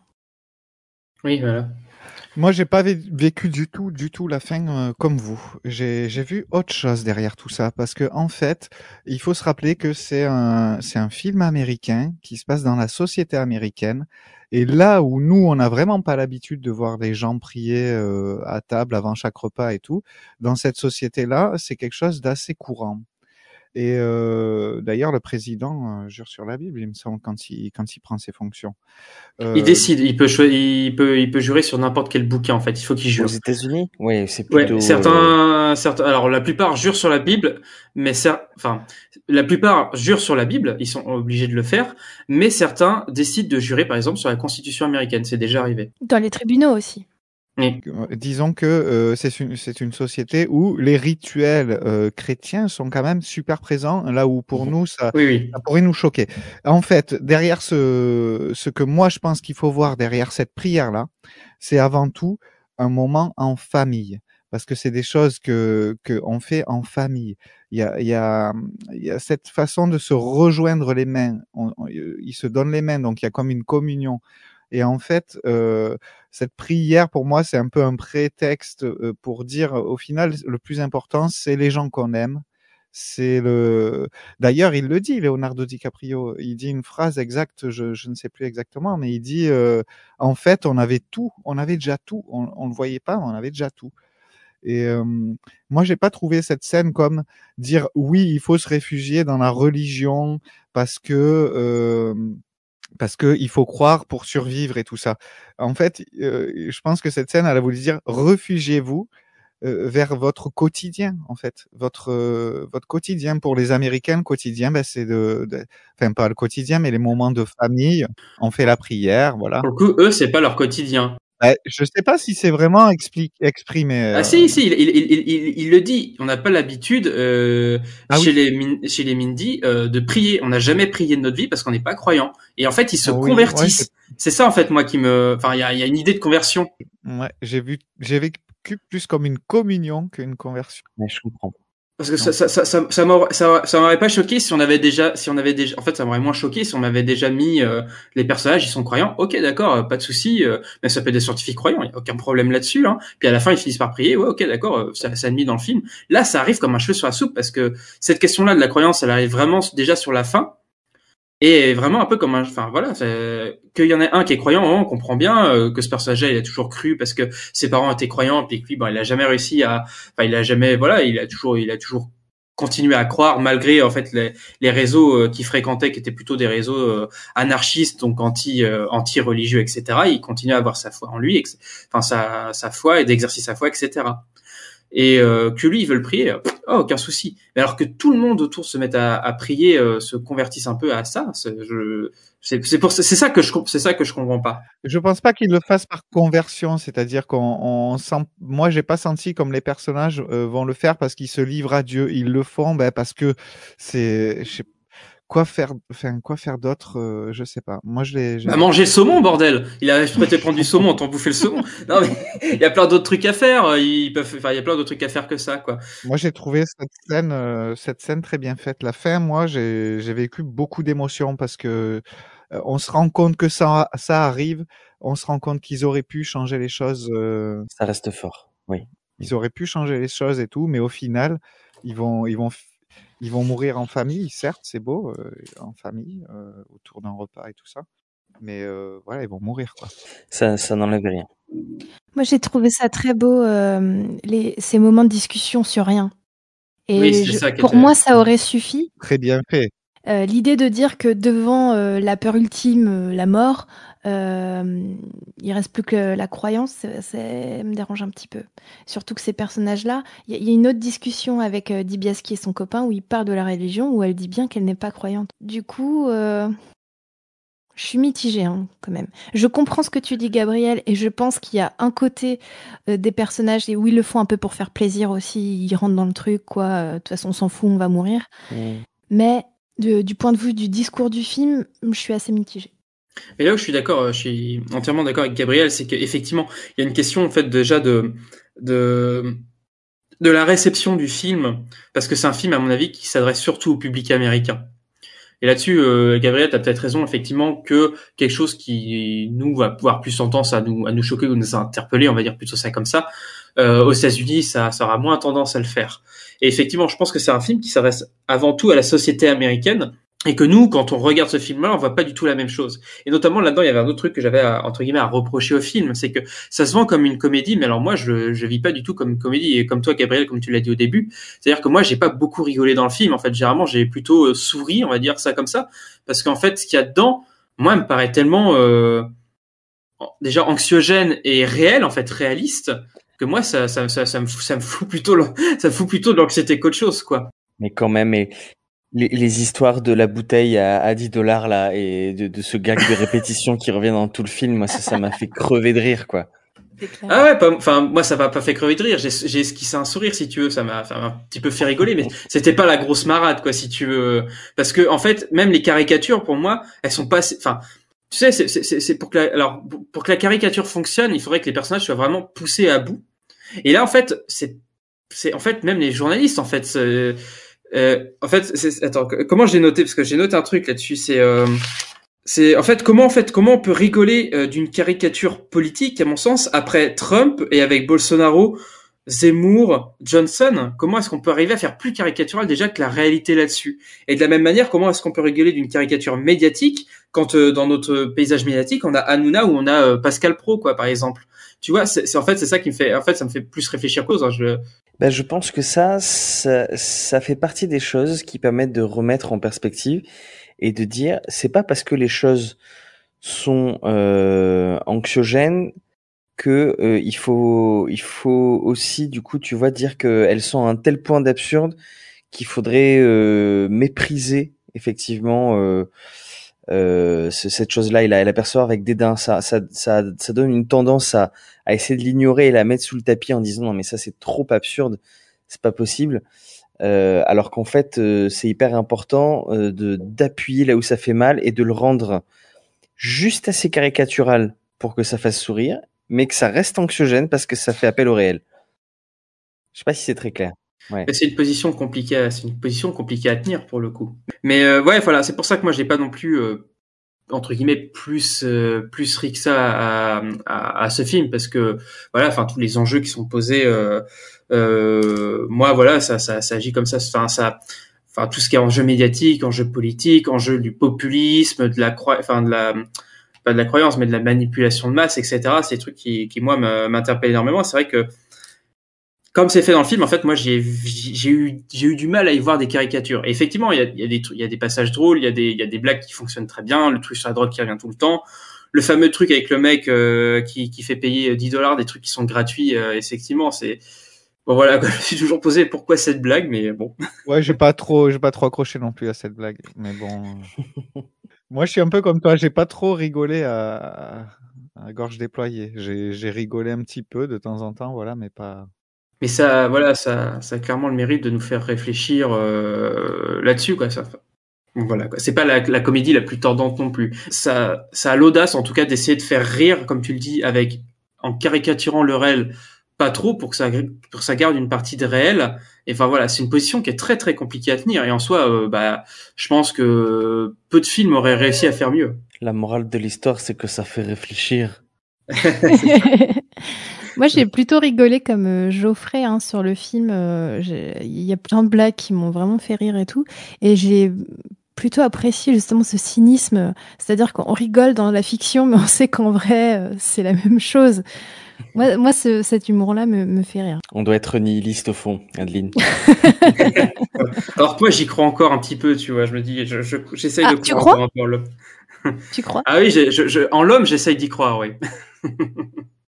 Très bien. Ce sera donc la, la, la conclusion. Il faut accepter que nous avons tous notre part de croyance irrationnelle, Vivien, irrationnelle. Ah, mais totalement. Ah, ben je l'accepte, mais totalement. Est-ce que tu crois en toi, Vivien? Oh là là là là, je, je ne suis pas Dieu. Est-ce qu'on parle de la musique? Moi, j'ai trouvé très bon choix de musique tout au long du film. Par contre, euh, ouais, sauf le, la chanson du concert que j'ai trouvé vraiment bof. Euh, sauf quand tu la chantes, oui, sauf quand tu la chantes, Adeline. oh mon dieu. Mais euh, j'ai trouvé que les choix, les choix musicaux étaient bien. Alors que j'ai vu des gens la, la, la qui auraient euh, aimé la voir nommée aux Oscars au titre de meilleure chanson originale d'ailleurs. Hein. Celle d'Ariana Grande.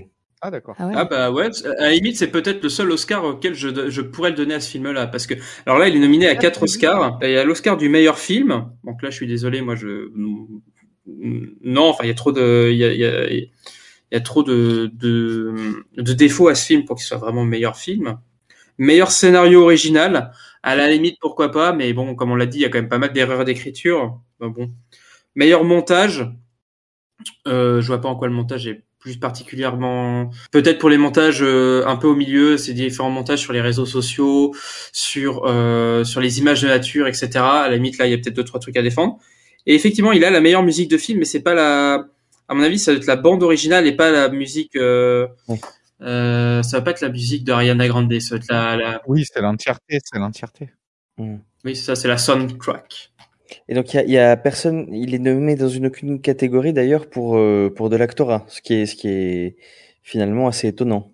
Et ben non effectivement pas de pas d'actorat ce qui est un peu ni ni en primaire ni en secondaire quoi Parce que c'est une comédie? ni ni premier rôle ni ouais peut-être Mm, c'est possible. En, en parlant de chansons euh, un peu pro-science, esprit critique et tout, euh, Pour le coup, j'ai préféré celle de Smallfoot, de la de la leader. euh, C'est un peu le même style de chanson. hein. Euh, celle d'Ariana Grande, là, clairement, les paroles, c'est c'est du c'est basique, quoi. Ouais. Non, puis la tenue, quoi. La tenue avec les plumes, là. Je sais pas si c'est des plumes ou c'est quoi, ces espèces de grosses tenues, là, encore. Bon, moi, ça. Je pense qu'ils ont raté un truc parce que euh, cette chanson, elle pourrait être reprise au-delà du film, etc. Mais elle est tellement un peu bidon que euh, je pense qu'ils ont raté quelque chose. Mm. Moi, je préfère celle dont je vous ai parlé de Lil Dicky, qui s'appelle Earth, largement. La page est ouverte euh, sur mon ordinateur, j'irai voir ça dès que possible. Alors, est-ce qu'on va peut-être s'arrêter là parce que je pense qu'on pourra encore discuter pendant dix ans de ce film-là tellement il y aurait de trucs à, dire, euh, de points à aborder. euh. Je vous autorise peut-être un, mot de la fin, euh, un conseil, voilà. Qu'est-ce que vous conseillez à nos différents auditeurs Sur quoi vous voulez revenir sur le film Je sais pas. Je, je ferai peut-être pour commencer? Euh, je pense que moi j'ai fait le tour. Euh, c'est pas la peine de trop s'apesantir hein, sur le film. Il est intéressant à voir pour en discuter. Puis c'est ce qu'il faut retenir. Il faut pas en faire euh, ce qu'il n'est pas. Euh, c'est pas un film monumental qui mérite de rester dans l'histoire du cinéma pour des raisons artistiques ou techniques. Mais par contre, c'est un film qui effectivement a toute sa place dans dans les débats de société et d'actualité. Et euh, pour ça, euh, ça, ça valait le coup. Merci. À toi, Adeline. Euh, je pense que ce film est intéressant parce qu'il permet euh, pas forcément de combattre le système, du moins de le critiquer de l'intérieur, un minimum, de faire parler de la science, euh, de la vision de la science euh, dans les sphères publiques, et euh, d'amener des sujets graves au sein du divertissement hollywoodien. Et ça, c'est quand même pas mal parce que c'est pas souvent le cas. Et euh, ce film, s'il pouvait ouvrir une brèche, ce serait bien. Et j'ai vu que la société de production euh, de Adam McKay euh, a des projets euh, en cours de production qui euh, sont plus ou moins des sujets d'actualité. Donc euh, peut-être d'autres films ou séries à venir un peu du même ordre. Et on peut noter aussi par exemple que Disney avait aussi entamé des productions sur des sujets graves. Je pense euh, surtout à la série euh, qui parle du scandale des opiacés aux États-Unis et la famille Sackler. Et donc, euh, si les plateformes euh, euh, vont dans les sujets de société, eh ben très bien. Et puis surtout, je vais ra- rajouter un truc par rapport à ça, mais plutôt qui va au contraire de ce que tu dis, c'est-à-dire là, il y a un film qui est sorti au cinéma là il y a pas longtemps, qui est plutôt un anti euh, Don't Look Up, euh, qui est Moonfall, donc de euh, Roland Emmerich.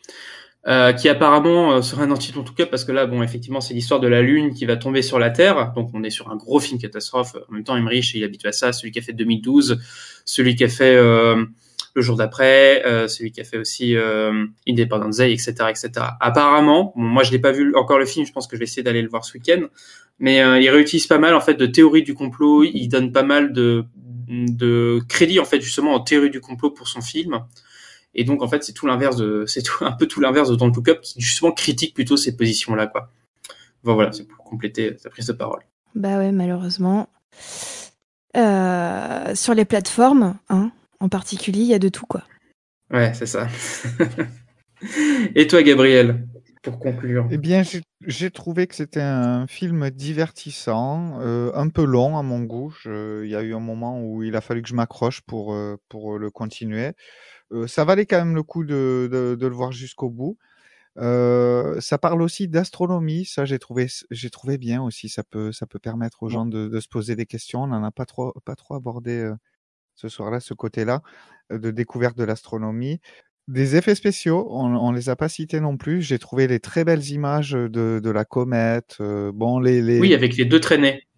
ouais, On n'a pas l'habitude de le voir. hein. Une double une double traînée. Et euh, les robots étaient un petit peu moins bien faits, mais tout ce qui était image de l'espace, des planètes, euh, j'ai trouvé ça vraiment super beau. Qu'est-ce que je voulais dire aussi? Oui, euh, une, une astéroïde de 5, euh, une météorite, là, je sais plus trop le terme, une comète de 5 à 10 kilomètres euh, de, d'envergure, c'est ce qui a éteint les dinosaures, a priori. Donc, c'est vraiment, c'est vraiment un événement catastrophique. La, la planète, enfin, en tout cas, l'homme ne survivrait pas, c'est sûr. Parce qu'on a oublié de se dire aussi dans, dans cette soirée, est-ce possible ou est-ce pas possible ce scénario? Si on le, on le détache vraiment de, du côté euh, changement climatique et on dit c'est vraiment une comète qui arrive. Est-ce que vous, vous le pensez? Et qu'on n'ait que six mois euh, pour le Oui. pour le savoir. Oui, c'est plausible. C'est plausible. Et dans ces délais-là de découverte, euh, c'est plausible. Mais alors, il y a une infime euh, chance que ça arrive, quoi. Ah oui. C'est ça. Euh, en fait, c'est possible qu'on découvre une. On a eu un exemple il n'y a pas très longtemps, c'était Neowise. Neowise, une comète qu'on a découverte en mars 2020 et on l'a vue visible en juillet. Donc euh, quelques mois, quoi, quatre mois euh, entre le moment de la découverte et le moment où elle passe assez près, assez près de nous. Et euh, donc voilà, c'est possible. C'est des, des objets qui ont des orbites très très grandes et qui en fait sont supposément viennent de l'extérieur du système solaire. Donc l'orbite est très longue. Euh, ça peut prendre des, dizaines de milliers d'années. euh, J'entends même dire des, des fois des millions d'années. Du coup, on peut être surpris par ce genre d'objet-là. Euh, parce qu'en passant près du Soleil, en plus, ils accélèrent. Enfin bon, euh, voilà, je voulais juste en parler un petit peu parce que du coup, ça m'a poussé à faire quelques recherches. et je- Pour vous dire que voilà, il y a, il y a de quoi faire avec ce film. C'est pas le film de l'année. mais- Alors je préfère préciser que dans Armageddon, euh, l'astéroïde il fait la taille du Texas, si je me rappelle bien. C'est une toute autre, une toute autre taille. Allez, notre présentateur JB qui nous écoute ce soir à l'enregistrement nous fait savoir que France Culture a abordé justement euh, le film Don't Look Up sous l'angle de est-ce que ça pourrait se produire? D'accord. Et donc, euh, que- qu'en disait-il euh, Est-ce que j'ai bien résumé la situation ou, euh, ou j'ai peut-être pas été assez précis? Je peux aller un petit peu plus précis, mais comme on était à la fin de l'émission, je voulais pas. Oui, non, non, t'inquiète pas. Je lis, et oui, c'est possible, mais très très peu probable. C'est ça. Euh, donc euh, voilà un film que, que je vous conseille de regarder quand même. Les acteurs euh, jouent bien. C'est vrai que c'est étonnant qu'ils aient pas été nommés euh, pour les Oscars. Donc voilà, un film que je vous conseille. essayez de tenir jusqu'au bout. Ouais, non, je suis assez d'accord avec ça. Je voulais rappeler deux trois trucs. C'est vrai que j'étais assez cynique sur le début de l'émission par rapport à Don't Look Up parce que j'ai trouvé que le que l'ampleur qu'a pris euh, le phénomène autour de ce film a un peu dépassé, a un peu trop dépassé la qualité réelle du film. Euh, notamment le fait qu'il soit euh, nommé aux Oscars de meilleur film pour moi, enfin c'est pas du tout, enfin il le mérite pas du tout. Je voulais aussi rappeler peut-être à pas mal de gens que c'est pas la première fois qu'on aborde ces questions-là au cinéma. Euh, notamment, le film s'inspire des Dents de la Mer. Et dans Dents de la Mer, hein, on a bien des politiciens corrompus, des médias vendus, la course au buzz et au profit, euh, notamment surtout au profit, et des scientifiques qui n'ont pas beaucoup d'intégrité, notamment le scientifique dans Dents de la Mer qui, qui décide de, de changer son, son rapport sur la première mort du film en, disant que c'est une hélice et pas une, euh, pas une attaque de requin. Enfin voilà, on a déjà ça c'est déjà posé depuis longtemps dans le cinéma et ça remonte même avant les avant les dents de la mer. Par contre là, ce qui est intéressant avec Don't Look Up, c'est qu'on est, qu'on est clairement sur une critique d'un système euh, en fait très actuel et on est sur une critique extrêmement frontale qui fait du bien en fait à, à, à voir, euh, qui est un défouloir. Par contre, c'est un défouloir effectivement qui a des défauts d'écriture, qui a des défauts de montage, qui a des défauts de rythme surtout, qui va peut-être pas faire rire tout le monde aussi, euh, parce que c'est un certain, c'est un certain humour et que bon voilà, en fonction de d'où est-ce qu'on se situe, euh, notamment, enfin voilà, quelle réception on va avoir du film, on va l'interpréter différemment. Par contre, c'est ça qui est aussi très intéressant, c'est que c'est un film qui va euh, extrêmement, qui va beaucoup faire parler de lui. J'ai aussi entendu parler euh, du fait que beaucoup de, que certains complotistes aussi se réappropriaient le film en disant que eux, pour coup, ça leur donnait raison à eux, parce que c'était eux qui étaient possesseurs pour le coup de la réalité. Donc pour le coup, enfin, euh, il y avait un film qui montrait euh, des scientifiques qui étaient contre tout le monde. Donc euh, eux, ils voyaient plutôt Raoul dans la position de Leonardo DiCaprio, par exemple. Donc c'est-à-dire qu'on peut un peu faire parler au film. Après, quand on creuse, on voit bien que le film est beaucoup plus précis que ça, hein, qui va beaucoup plus en avant sur les euh, sur les sur les méth- sur la méthodologie scientifique, etc., sur les différents mondes de, de médias, etc. Il y a beaucoup de choses, il y a beaucoup beaucoup de choses à dire vraiment. On a un peu es- essayé d'esquisser un peu les différentes pistes. Et enfin voilà, si vous l'avez pas vu, bah, regardez-le. Et je pense que le plus intéressant, c'est de le regarder puis d'en discuter après, d'essayer de voir qu'est-ce qu'on peut en tirer. Et je pense qu'il y a il y a, il y a rien de mieux après un, un- après un film comme ça. Jurassic Park l'avait dit aussi. Hein. Il faut écouter les scientifiques, sinon tout le monde meurt. Il avait dit aussi. Mais alors pas les savants fous, par contre. Quand est-ce qu'on le fait, Jurassic Park? On trouve un prétexte juste pour pouvoir le faire. Ah oui, je suis d'accord. Vous voulez faire Jurassic Park un jour? Ah Non, euh, j'ai parlé pendant 10 ans, euh, c'est pas bon ça. en tout cas, bon ben voilà, on va passer maintenant à la clôture de l'émission. Merci à tous de nous avoir suivis. Merci euh, aux auditeurs donc de nous avoir écoutés. Euh, merci aux personnes présentes dans l'audience quand on enregistre l'émission. Donc euh, pour rappel, pour ceux que ça intéresserait, euh, vous pouvez suivre l'enregistrement de l'émission en direct sur notre Discord les soirs où on enregistre. Donc ça c'est indiqué, les dates sont indiquées sur notre Discord. Je voudrais aussi remercier donc tous ceux qui nous, tous ceux qui nous, qui nous soutiennent, qui nous partagent sur les réseaux sociaux. Euh, merci et merci à vous. Et donc aussi remercier donc les différents chroniqueurs de la soirée. Euh, merci Geoffrey euh, d'avoir été là avec nous euh, pour parler de, de Don't Look Up. J'espère que, que tu reviendras. je sais pas, je sais pas. Non, si, si, je serai là, bien sûr.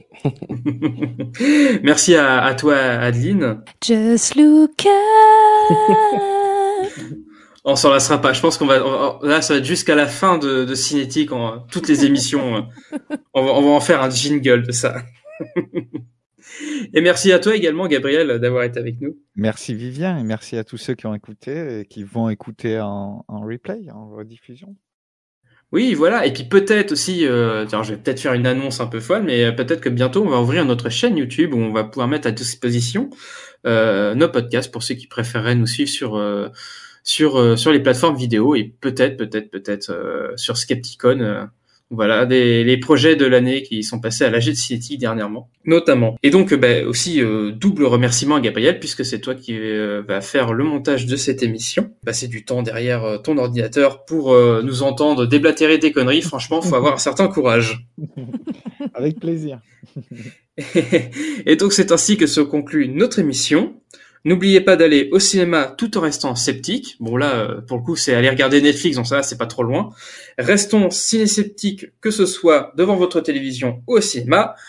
Ciao, ciao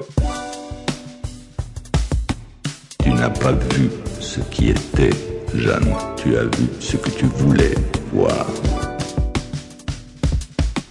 Comment peut-on être absolument sûr de quoi que ce soit J'ai vu des médiums avec des boules de cristal, des cartes anciennes, des hypnotiseurs. Les théâtres font sale comble avec les énergies occultes. Tant que personne ne m'a prouvé que j'ai tort, ça n'existe pas.